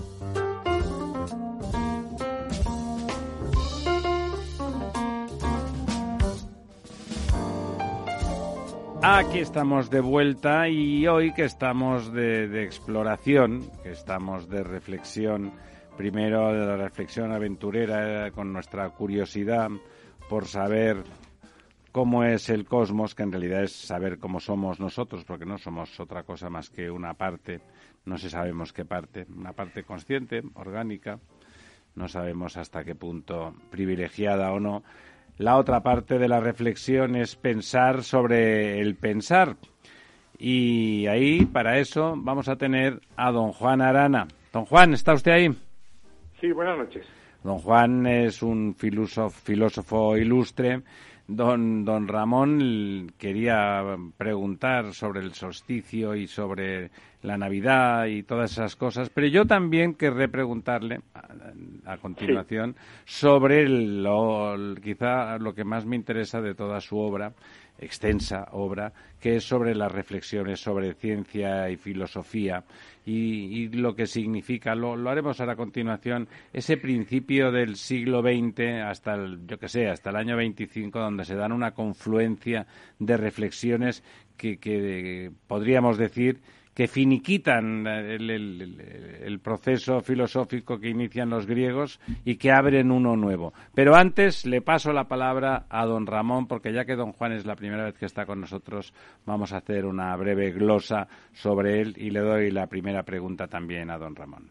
Muchas gracias, querido Juan, por estar con nosotros en esta mesa redonda de la verdad desnuda, que es un foro abierto a la especulación, al pensamiento, al debate, etcétera. Eh, Juan Arana, Cañedo Argüelles, Navarro, del año 50 del siglo pasado, y para decirlo rápidamente, eh, catedrático de filosofía en la Universidad de Sevilla, eh, académico de la Real de Ciencias Morales y Políticas y profesor visitante en Maguncia, Münster, de Alemania, y también en París 6, en la Sorbona. Es un, por lo tanto, un destacado filósofo, contribuyó a la creación de la Facultad de Filosofía en Sevilla eh, y ha disfrutado en su carrera como estudiante y joven profesor de una beca Humboldt que le permitió trabajar 15 meses en Alemania y después eh, como profesor, ya se ha dicho, en la Universidad de París. En el año 86 ganó la cátedra de filosofía.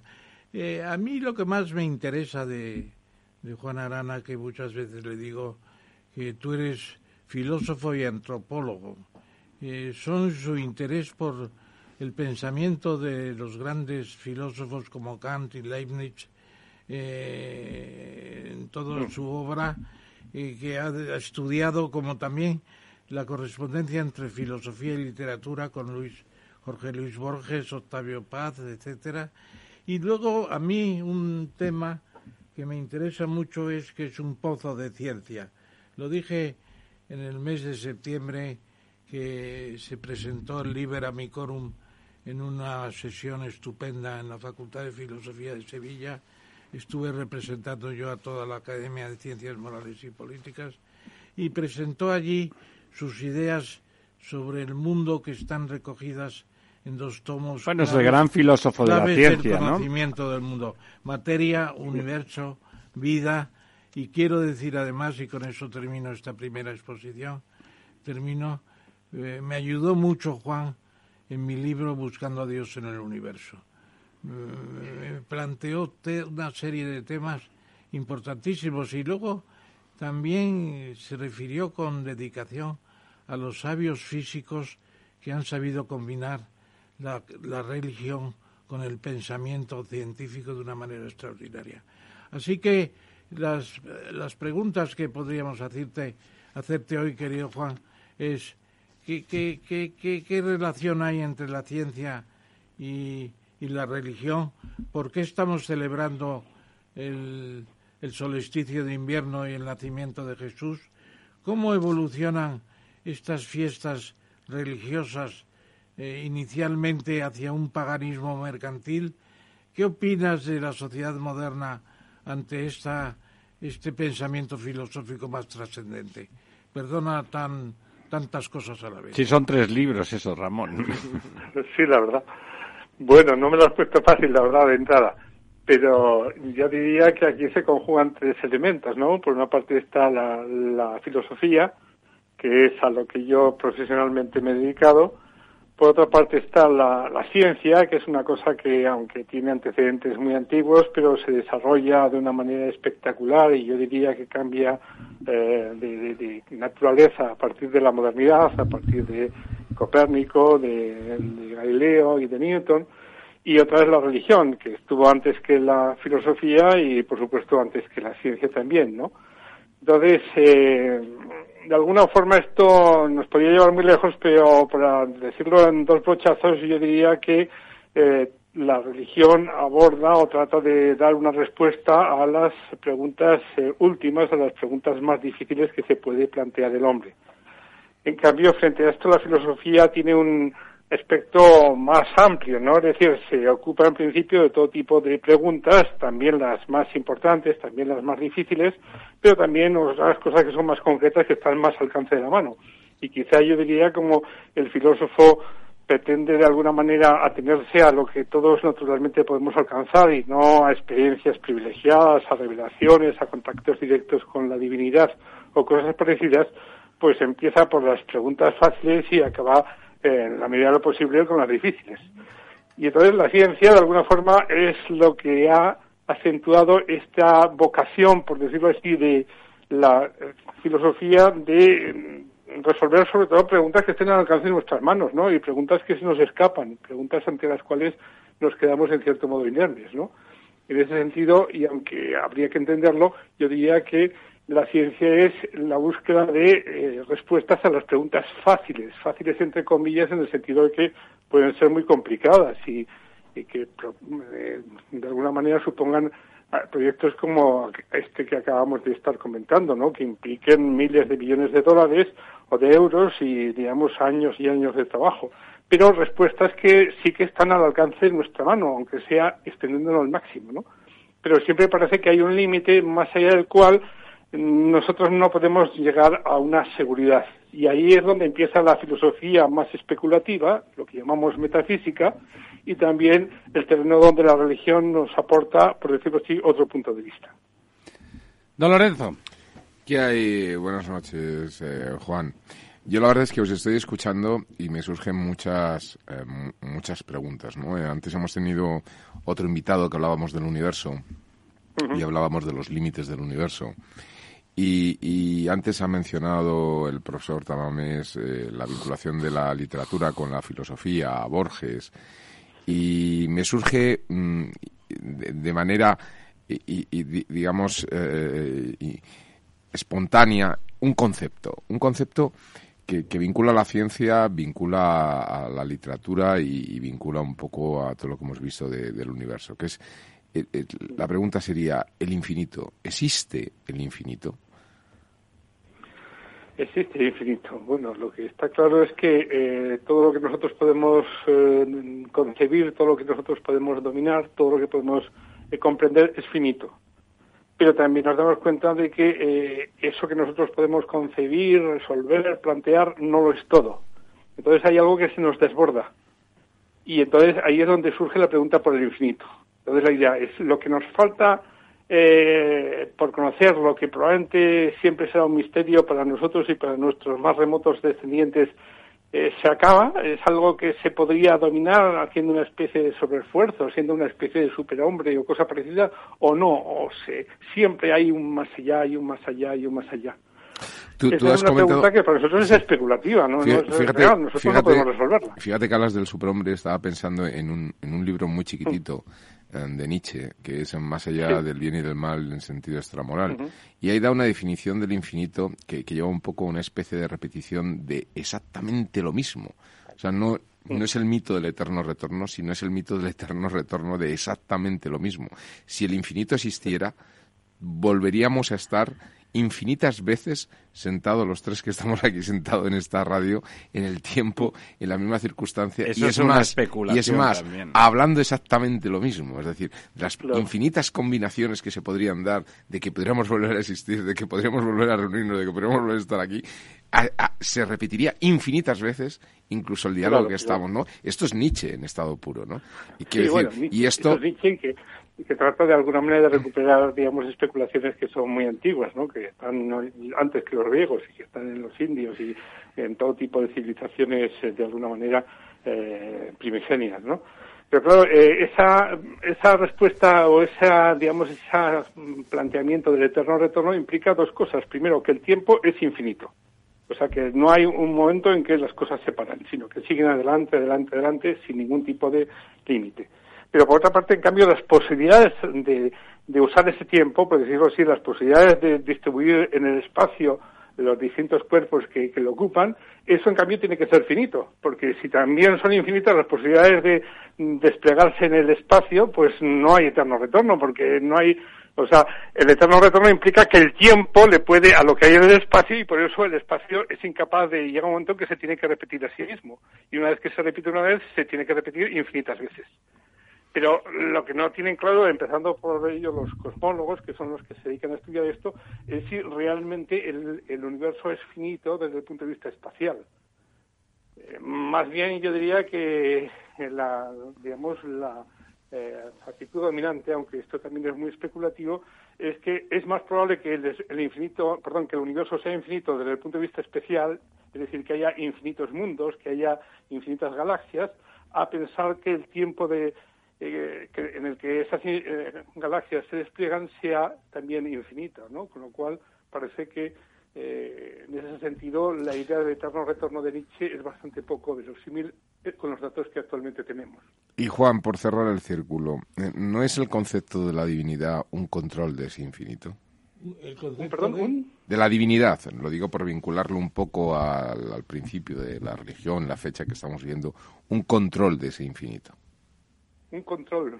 Un control.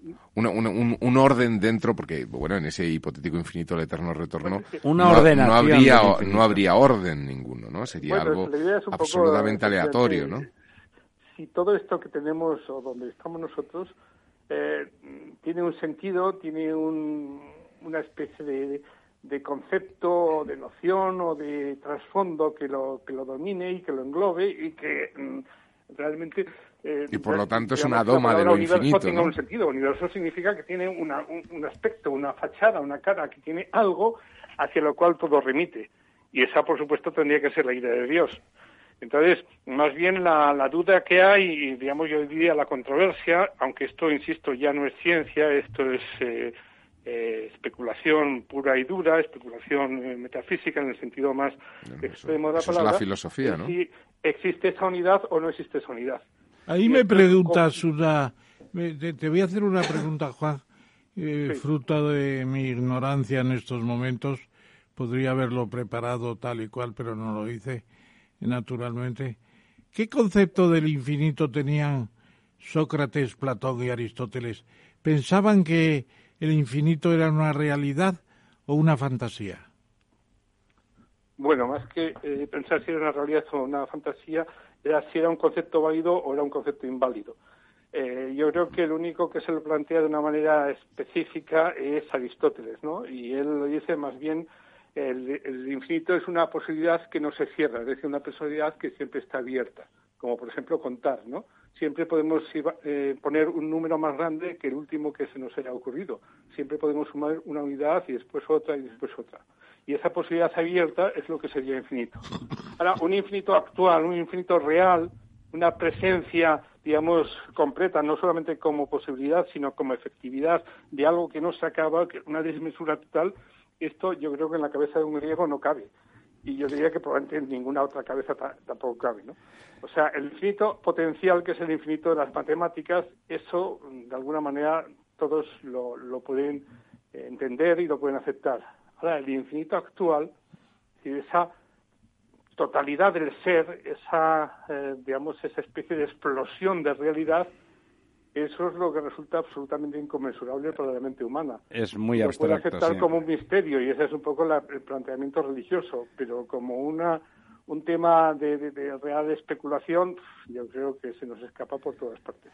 Don, don Juan, ahí, ahí lo que le comentaba al principio. Al principio del siglo XX aparecen, por un lado, hablaba usted de metafísica, Wittgenstein, que le pone límites al lenguaje y de alguna forma en ese momento castiga en el flanco a la metafísica que habla siempre del misterio insondable y por lo tanto eh, y él le dice bueno si no sabe usted nada no sé si, si puede usted hablar de esto por un lado eh, aparece eso. Por otro lado me parece un personaje que hace ese teorema que a mí me fascina de, de consistencia y completud Gödel que de alguna forma nos explica que, los sistemas, para comprender el mundo, para entender los sistemas lógicos, los sistemas gnósticos, los el intento de articular, de articular una sintaxis que nos permita comprender el mundo, necesariamente, si queremos acceder a cualquier verdad, tenemos que admitir un sistema donde las, las falsedades son posibles, ¿no? Y por lo tanto, hay una indecibilidad o sea, una, una no posibilidad de no, de no poder decidir siempre en última instancia y a continuación aparece todo ese cambio en la perspectiva de la física real que es la, el mundo de la, de la relatividad general si hablamos del universo y de lo cuántico si hablamos que también es el principio de incertidumbre de Heisenberg es una especie de proyección sobre la física del teorema de Gödel. Todo eso eh, don Juan, no, no cambia completamente la perspectiva de la reflexión filosófica? Bueno, la cambia en el sentido de que, digamos, confirmarnos cada vez más la enorme complejidad de las cuestiones que estamos planteando y la enorme modestia de los medios que nosotros tenemos, ¿no? Quizá, digamos, yo creo que eso es lo más duradero del mensaje de Wittgenstein, ¿no? Que él, de alguna manera, explora los límites de lo que se puede decir, de lo que el lenguaje nos puede permitir expresar y se da cuenta de que esos límites son, son muy muy claros y en ese sentido muy difíciles de superar. Y eso le lleva un poco a abrirse hacia lo que él llama lo místico, que es aquello que no podemos expresar, es decir, que lingüísticamente no, no, no hay manera de, vehicularlo, ¿no? Pero que de alguna forma eh, nosotros sí nos lo podemos plantear, eh, pero desde el silencio, ¿no? Por eso acaba diciendo eso de Wovon man nicht sprechen kann, darüber muss man schweigen, ¿no?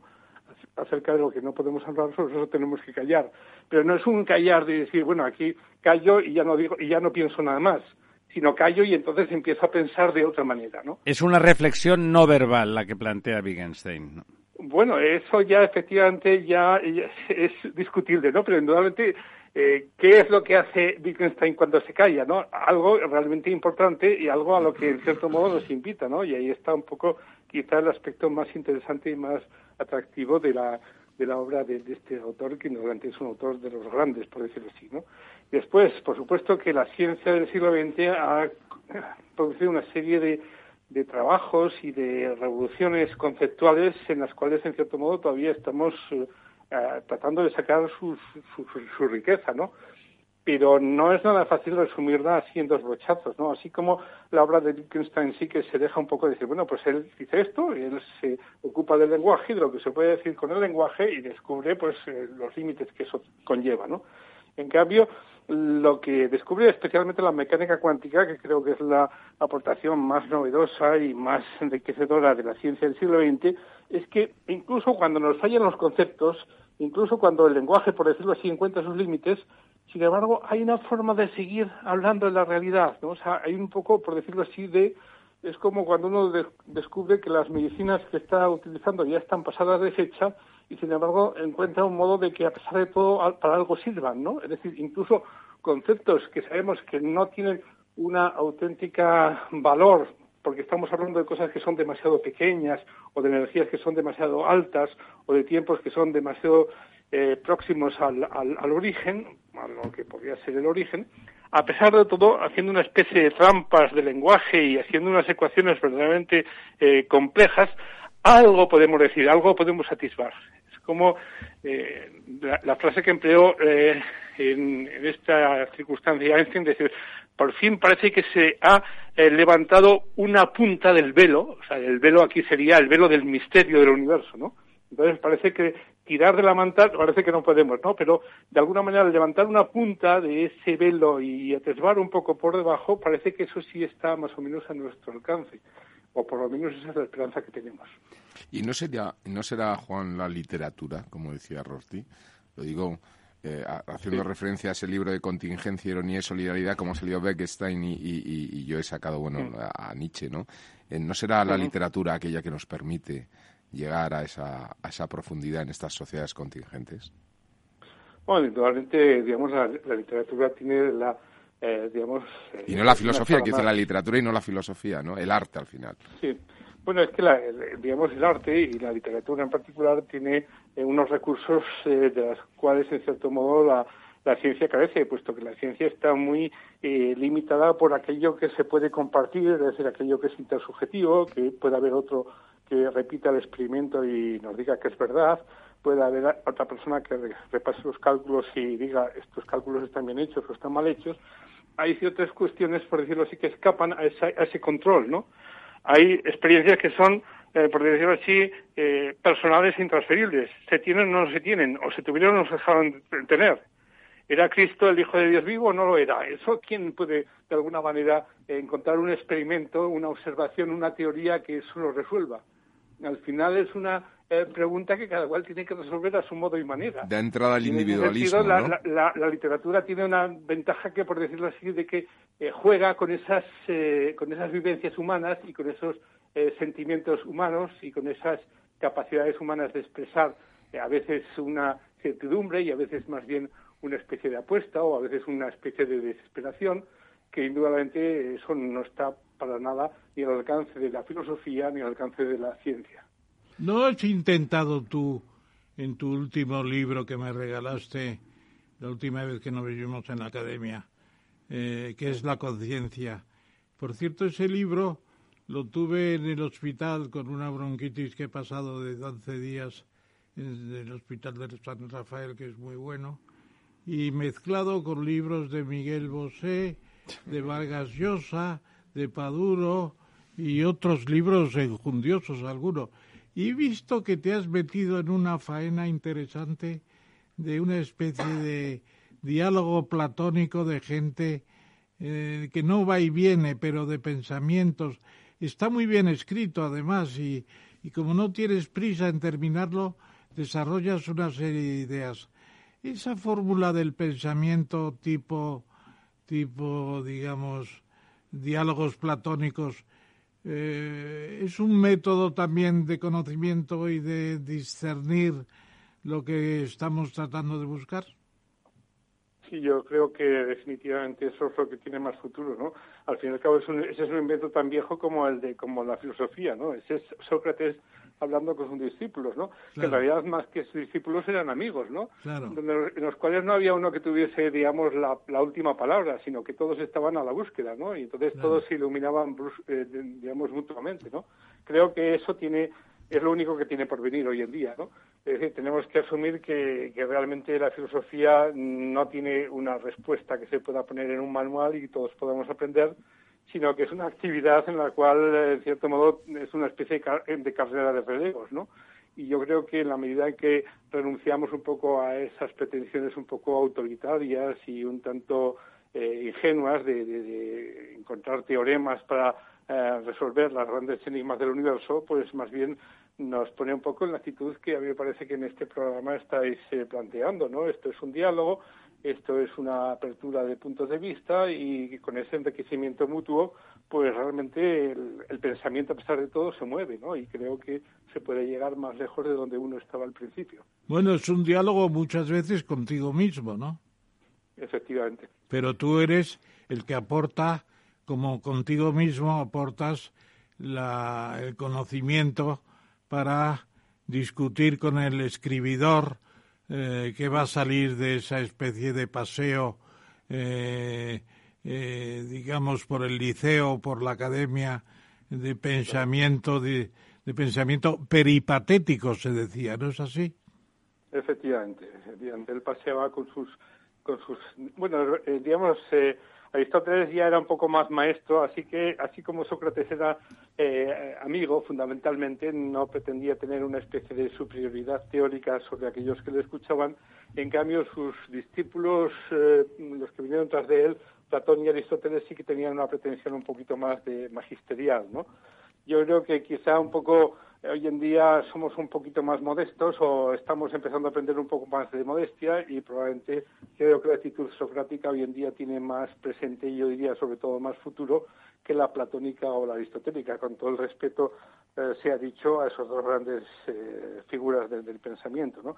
Pero claro, creo que eh, ahora estamos tomando conciencia de, hasta qué punto nos habíamos planteado cuestiones que desbordan un poco las fuerzas humanas, ¿no? Y en ese sentido, la modestia creo que es el principal punto de, partida, ¿no? Y después también un poco recobrar esa actitud un poquito desinteresada, esa actitud un poco de decir, bueno, no se trata de, hacernos ricos ni de dominar el mundo, sino se trata de, ser capaces un poco de, mirar a la esfinge, ¿no? Es decir, de plantear cuestiones en las cuales probablemente vamos a, fracasar, pero que va a ser un fracaso creativo, un fracaso enriquecedor, un fracaso que de alguna manera nos va a hacer mejorar como, como personas, como seres humanos.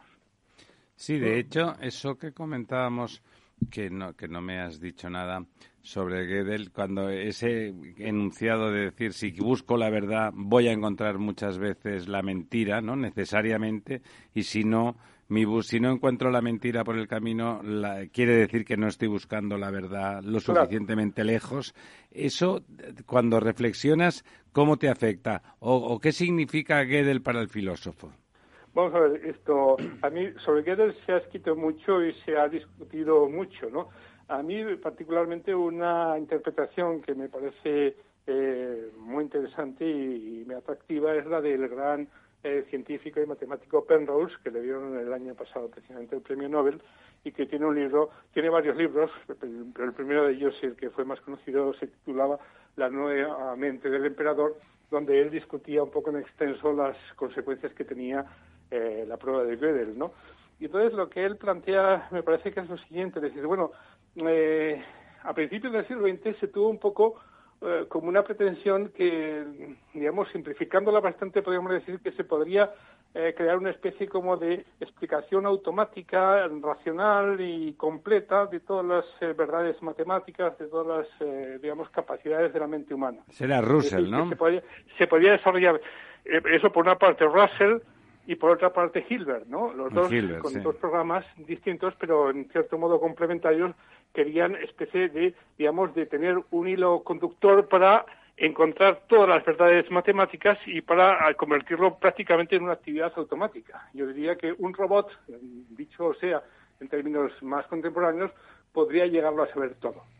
Entonces, en cierto modo, lo que hace eh, Gödel es demostrar que eso es, eso es eh, Imposible, eso es inconsistente, porque eh, sea cual sea el tipo de algoritmo del cual partamos, siempre hay verdades que se escapan de ese algoritmo, es decir, hay cosas que no se pueden demostrar de ninguna manera, por potente que sea eh, la plataforma demostrativa de la cual hayamos partido, y sin embargo que una persona humana es capaz de darse cuenta que son verdades. O sea, siempre hay una verdad que se escapa al sistema cerrado de verdades. Yo creo que eso es lo que básicamente significa la prueba de Gödel. Bueno, si fuera... Esto, en cierto modo, es, esperanzador, porque indica que el hombre es algo más que un algoritmo, es algo más que una máquina potentísima. Juan, como podría decir aquel, si fuera solamente una verdad a la que se escapa, pero en fin, todo, yo... Yo, yo cambiaría un poco el tercio. La última. Y haría una pregunta ya, la última parece ser, me dice el director del programa. Dice, pero, ¿qué claves ves tú por lo que has leído sobre aquel célebre episodio del encuentro de Leibniz y Spinoza. ¿Qué pasó en aquella conversación? Bueno, yo creo que realmente eh, Leibniz era un pensador eh, más potente, aunque Spinoza era un pensador enormemente capaz de asumir un poco las consecuencias de, su, de, su, de sus propios planteamientos. ¿no?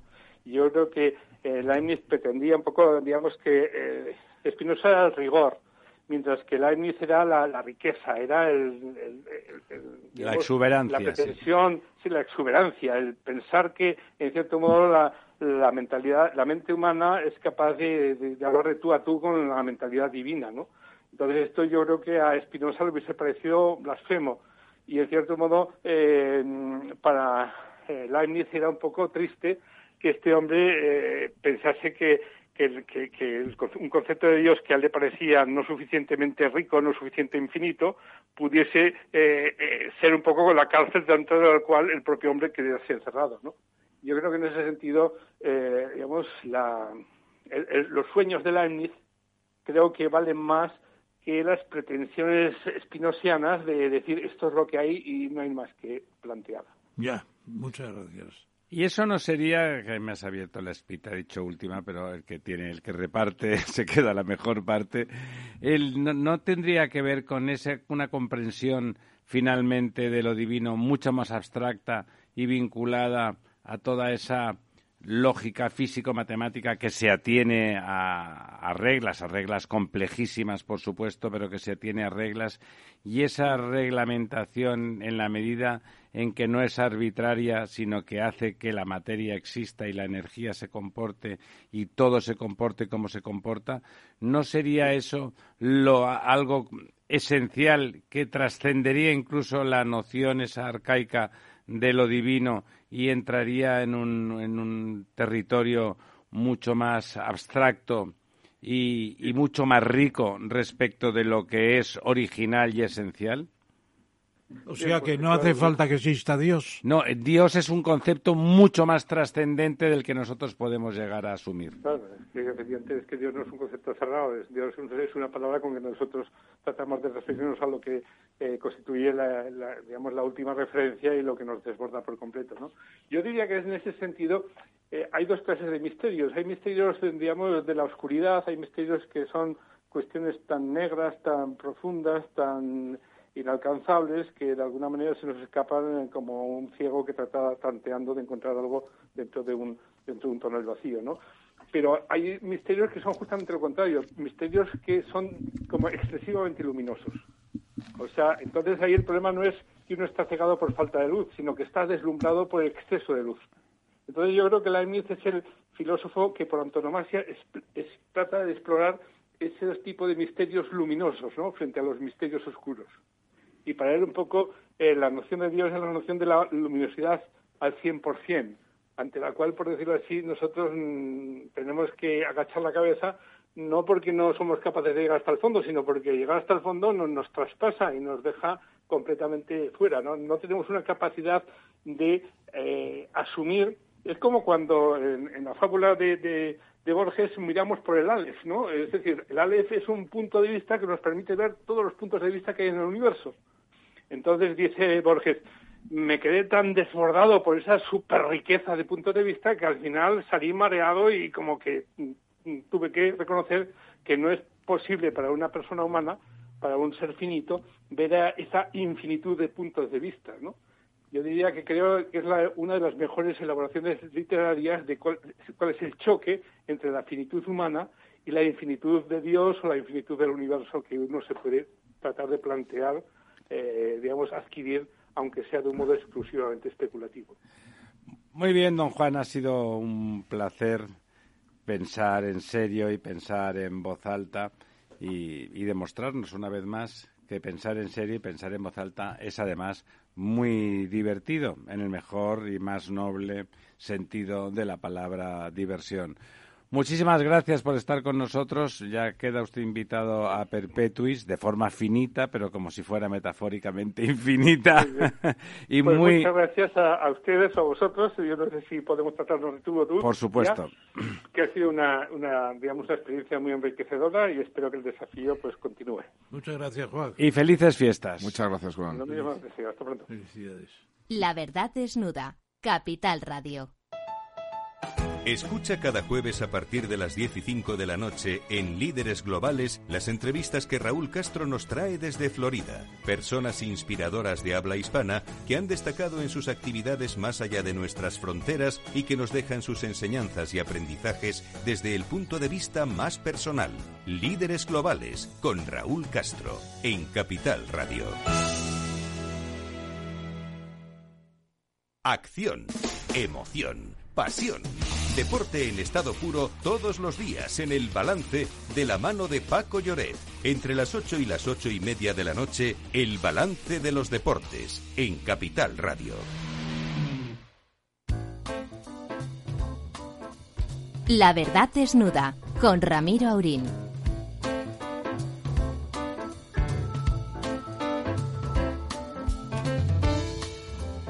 Bueno, pues aquí estamos. Tenemos 12 minutos para revisar eh, nuestras cinco noticias, nuestros cinco temas del Quid Pro Quo. Llevamos unas semanas en las que tenemos a Portugal en nuestro punto de mira y hay justamente un debate donde Portugal es exactamente se sitúa en las antípodas de España, ¿no? Lo primero que hizo eh, nuestra joven democracia en sus albores, en, sus, en su Big Bang, fue reorganizar todo territorialmente, crear las autonomías y eso fue totalmente fundamental y decisivo en aquel momento y desde luego en el devenir. En cambio en Portugal eso quedó paralizado en el mismo en 1976 y ahora se intenta retomar pero parece que a nadie le importa un pimiento, ¿no? En el año 76, dos años después de la revolución de los claveles, hubo un referéndum, un referéndum sobre la descentralización del país en ocho regiones y votaron solo el 48% de la gente, 52 no fue a las urnas y además los que votaron, el 63% en contra. Prefieren que Portugal sea un país unitario. Y ahora, allí estaba entonces Guterres, que ahora está en las Naciones Unidas, y ahora Antón Costa, pues el que plantea otra vez volver al mismo tema, y no sé con qué suerte. Eh, los socialdemócratas dicen que es un error inútil, insensato y peligroso. Y desde España les podríamos decir quédense ustedes mejor como están, Virgencita de Lourdes, que me quede como De Fátima en este caso, si no sí, porque eh, solamente el Alentejo, el Alentejo votó favorablemente a la idea de regionalizar. Los otros siete territorios portugueses dijeron que no. Y yo creo que lo hicieron con muy buen juicio no han tenido ah, No es muy grande Portugal. No es muy grande ni tiene grandes hechos diferenciales. Si acaso las diferencias de uva entre Oporto y el Alentejo. Sí, además ya, ya hemos visto que las diferencias pueden enriquecer pero también pueden perjudicar. A mí estoy totalmente de acuerdo con lo que ha dicho el profesor. Yo creo que se tienen que quedar como están. Yo creo que es una de las grandes virtudes de la gestión de Portugal y de lo que se han hecho durante muchos años, independientemente de los gobiernos que han estado, me en su época democrática. La coordinación y, bueno, se, ve eh, los que yo iba de pequeño con mi padre a Portugal a comprar telares y comprar eh, vajillas y, vas ahora y ves una estructuración de un país extraordinario, ¿no? O sea, yo creo que, que en ese sentido eh, ha sido beneficiado de esa... Un país. Sí, sí, ha sido beneficiado de la ausencia de esa territorialidad, ¿no? en cambio, aquí tenemos todavía la corona de Castilla y la corona de Aragón. Sí, bueno, y más cosas. y más cosas. Tenemos un problema de, un problema del demonio. Identitarismo muy, muy, bueno, malo, ya lo hemos visto, malo. Bueno, eh, siguiente noticia es, es una de esas cosas poco conocidas en el país, porque es lógico, son temas sectoriales, pero en cambio muy importantes, ¿no? Akbar, Akbar que es la empresa, la empresa de, gestión de, de, tecnología del agua en España más importante, es una empresa que data que data de 1900, 1863 65 eh, o 63, 63 creo. Y que, y que, a diferencia del canal, que también es muy importante, del canal de Isabel II y que se hizo es, tiene un 10 años o 12 menos eh, todavía, más, perdón, 1853 es su origen, pero mientras que el canal se dedicó a resolver los problemas en ese ámbito de Madrid, eh, pues eh, Akbar, lo que fue en origen, pues se, se, dedicó a extender esa tecnología, a estudiarla y a desarrollarla, pues como empresa privada que es y que era, y ha desarrollado un gran hub tecnológico y científico eh, alrededor de su escuela del agua y ha creado una red de cátedras coordinadas que, trabajan en toda España en esa dirección. Es importante porque efectivamente el que hayan preparado acuerdos con diez universidades del país eh, para estudiar el tema del agua en un país como España, que tanto necesita este líquido elemento, es fundamental. Basándose además en la Agenda 2030 de Objetivos de Desarrollo Sostenible de las Naciones Unidas, con sus 17 objetivos, entre ellos el agua. Y es interesante ver que están ahí universidades de Huelva, de Granada, de Málaga, de Gran Canaria, está la UNED también. Eh, hay seis universidades eh, que he mencionado y luego curiosamente las cuatro restantes son todas de Murcia. La Universidad de Murcia pública, la Cátedra Internacional de Responsabilidad Social, la cátedra de responsabilidad social cooperativa y la cátedra de coeficiencia. No es tan raro, don Ramón. no es tan raro, no es tan raro. porque, claro, en, Murcia se aprovecha hasta la última. Y además tendrías que sumar a la Politécnica de Cartagena, que también está con también Smart Cities, sí, por lo cual. Eso es Murcia, don. don Se me había Lorenzo. escapado. Por eso, pero no lo ha dicho. ¿eh? Ah, me había decir, que cuando mencionaba muy- cuatro, que también estaría dentro de Murcia, también, sí, la de la Politécnica de Cartagena. Eh, A mí me ojalá- parece que es el mejor ejemplo que hay en este país Sí. de lo que se ha venido a llamar la colaboración universidad-empresa, ¿no?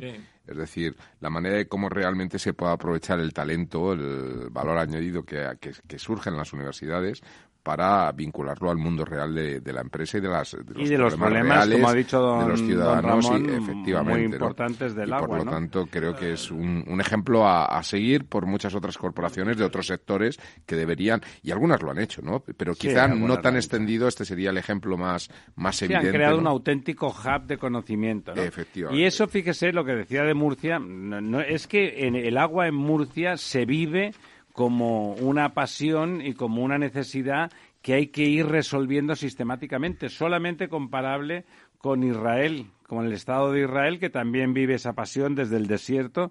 Murcia lo vive desde la necesidad y desde la productividad extraordinaria que han sabido sacar a. Bueno, y a también eso. Canarias, que está también. Sí, y también. Canarias, de otra manera, pero otra también manera. Canarias, sí. Sí, bueno, por- ahora tenemos dos noticias que enlazamos. Por un lado, que en China van a permitir, van a premiar, digamos, hasta ahora castigaban, ahora van a premiar el tercer hijo. Ya saben que antes eh, lo que se premiaba era no tenerlos y que en, en la otra punta del mundo, aquí en nuestra casa, España ha perdido población desde, mil dos- desde 2016 no perdíamos y en cambio hemos perdido en este año anterior 72.000 personas. Es Sí, mucho. Sí, sí, sí. Bueno, en, en- En ambos puestos, en, la- en ambos dos sitios tenemos un problema. Los chinos tienen un problema demográfico y nosotros también, ¿no, don eh, Ramón? tremendo. En China es tremendo el problema, no se ha valorado todavía. El 2016 nacieron en China 17,86 millones de niños. Bueno, el año 2020, ¿cuántos han nacido? 12, ¿no? 12 millones. No, la pregunta es cuántos han muerto. Eh, no, no, no. ¿Cuántos han muerto? ¿Cuántos han abortado? ¿Cuántos han muerto? Sobre todo No, abortos. ¿Cuántos no niños? Y cuando niños. muertos, a- ¿cuántos adultos han y muerto? Sobre todo, y sobre todo que hay un espíritu anticonceptivo brutal por la doctrina pasada del hijo único. Se, han acostumbrado las mujeres a no tener nada más que un hijo. Y están más cómodas, ya no claro. quieren. Fíjese que la tasa media de fecundidad ha bajado a 1,18 hijos por mujer en, en el 2010. Es tremendo. Es ¿Y qué pasa en España? bueno, en España, pues eh, estamos más o menos como China en tasa media de fecundidad. Igualito. O sea que sin, que sin emigración Sí, estaríamos sí. perdiendo población todos los años. Evidentemente, tenemos una inmigración fantástica y este año la inmigración pues no ha funcionado por el COVID-19 y se ha marchado mucha gente, sobre todo Perú, eh, sobre todo Latinoamericanos. eh, no, iberoamericanos, fundamentalmente ecuatorianos y peruanos. Y en cambio se mantienen los los eh, magrebíes. ¿Le Los parece, magre- le, los- que le preocupa a usted el tema demográfico en nuestro país? Sí, la verdad es que sí. Eh, y lo más inmediato y directo es el tema del sostenimiento del- de las pensiones públicas, ¿no? Es decir, España necesita crecer en población, en mano de obra, y el- la única solución es la, la- a corto plazo, quiero decir. ¿Y ese aumento de población es sostenible por nuestro país, en otro término? Yo entiendo que sí. Yo además creo que España tiene una posición muy privilegiada dentro de Europa, precisamente por el granero que tenemos de, de- en Latinoamérica, donde la, La gente gente, quiere tiene venir, el mismo claro. idioma, tiene el mismo idioma, la misma cultura, nos reímos de lo mismo. Y ya no vienen solo por la economía, vienen porque se vive mucho mejor. Hombre, Bien, por y supuesto. porque se encuentran bien y yo creo que, al menos en en entornos casa. como Madrid eh, somos muy receptivos, ¿no? Y, y en este sentido ellos van a ser la salvación de, de los que formamos parte de ese baby boom, ¿no? Bueno, hay que recordar que la Constitución de 1812 española decía España es la reunión de los españoles de ambos hemisferios. Ahora están viniendo españoles del otro hemisferio. La noticia positiva de, de la semana. Iberdrola se adjudica un proyecto de 3.550 millones de dólares en Estados Unidos. Es un parque eh, eólico de offshore, de mar.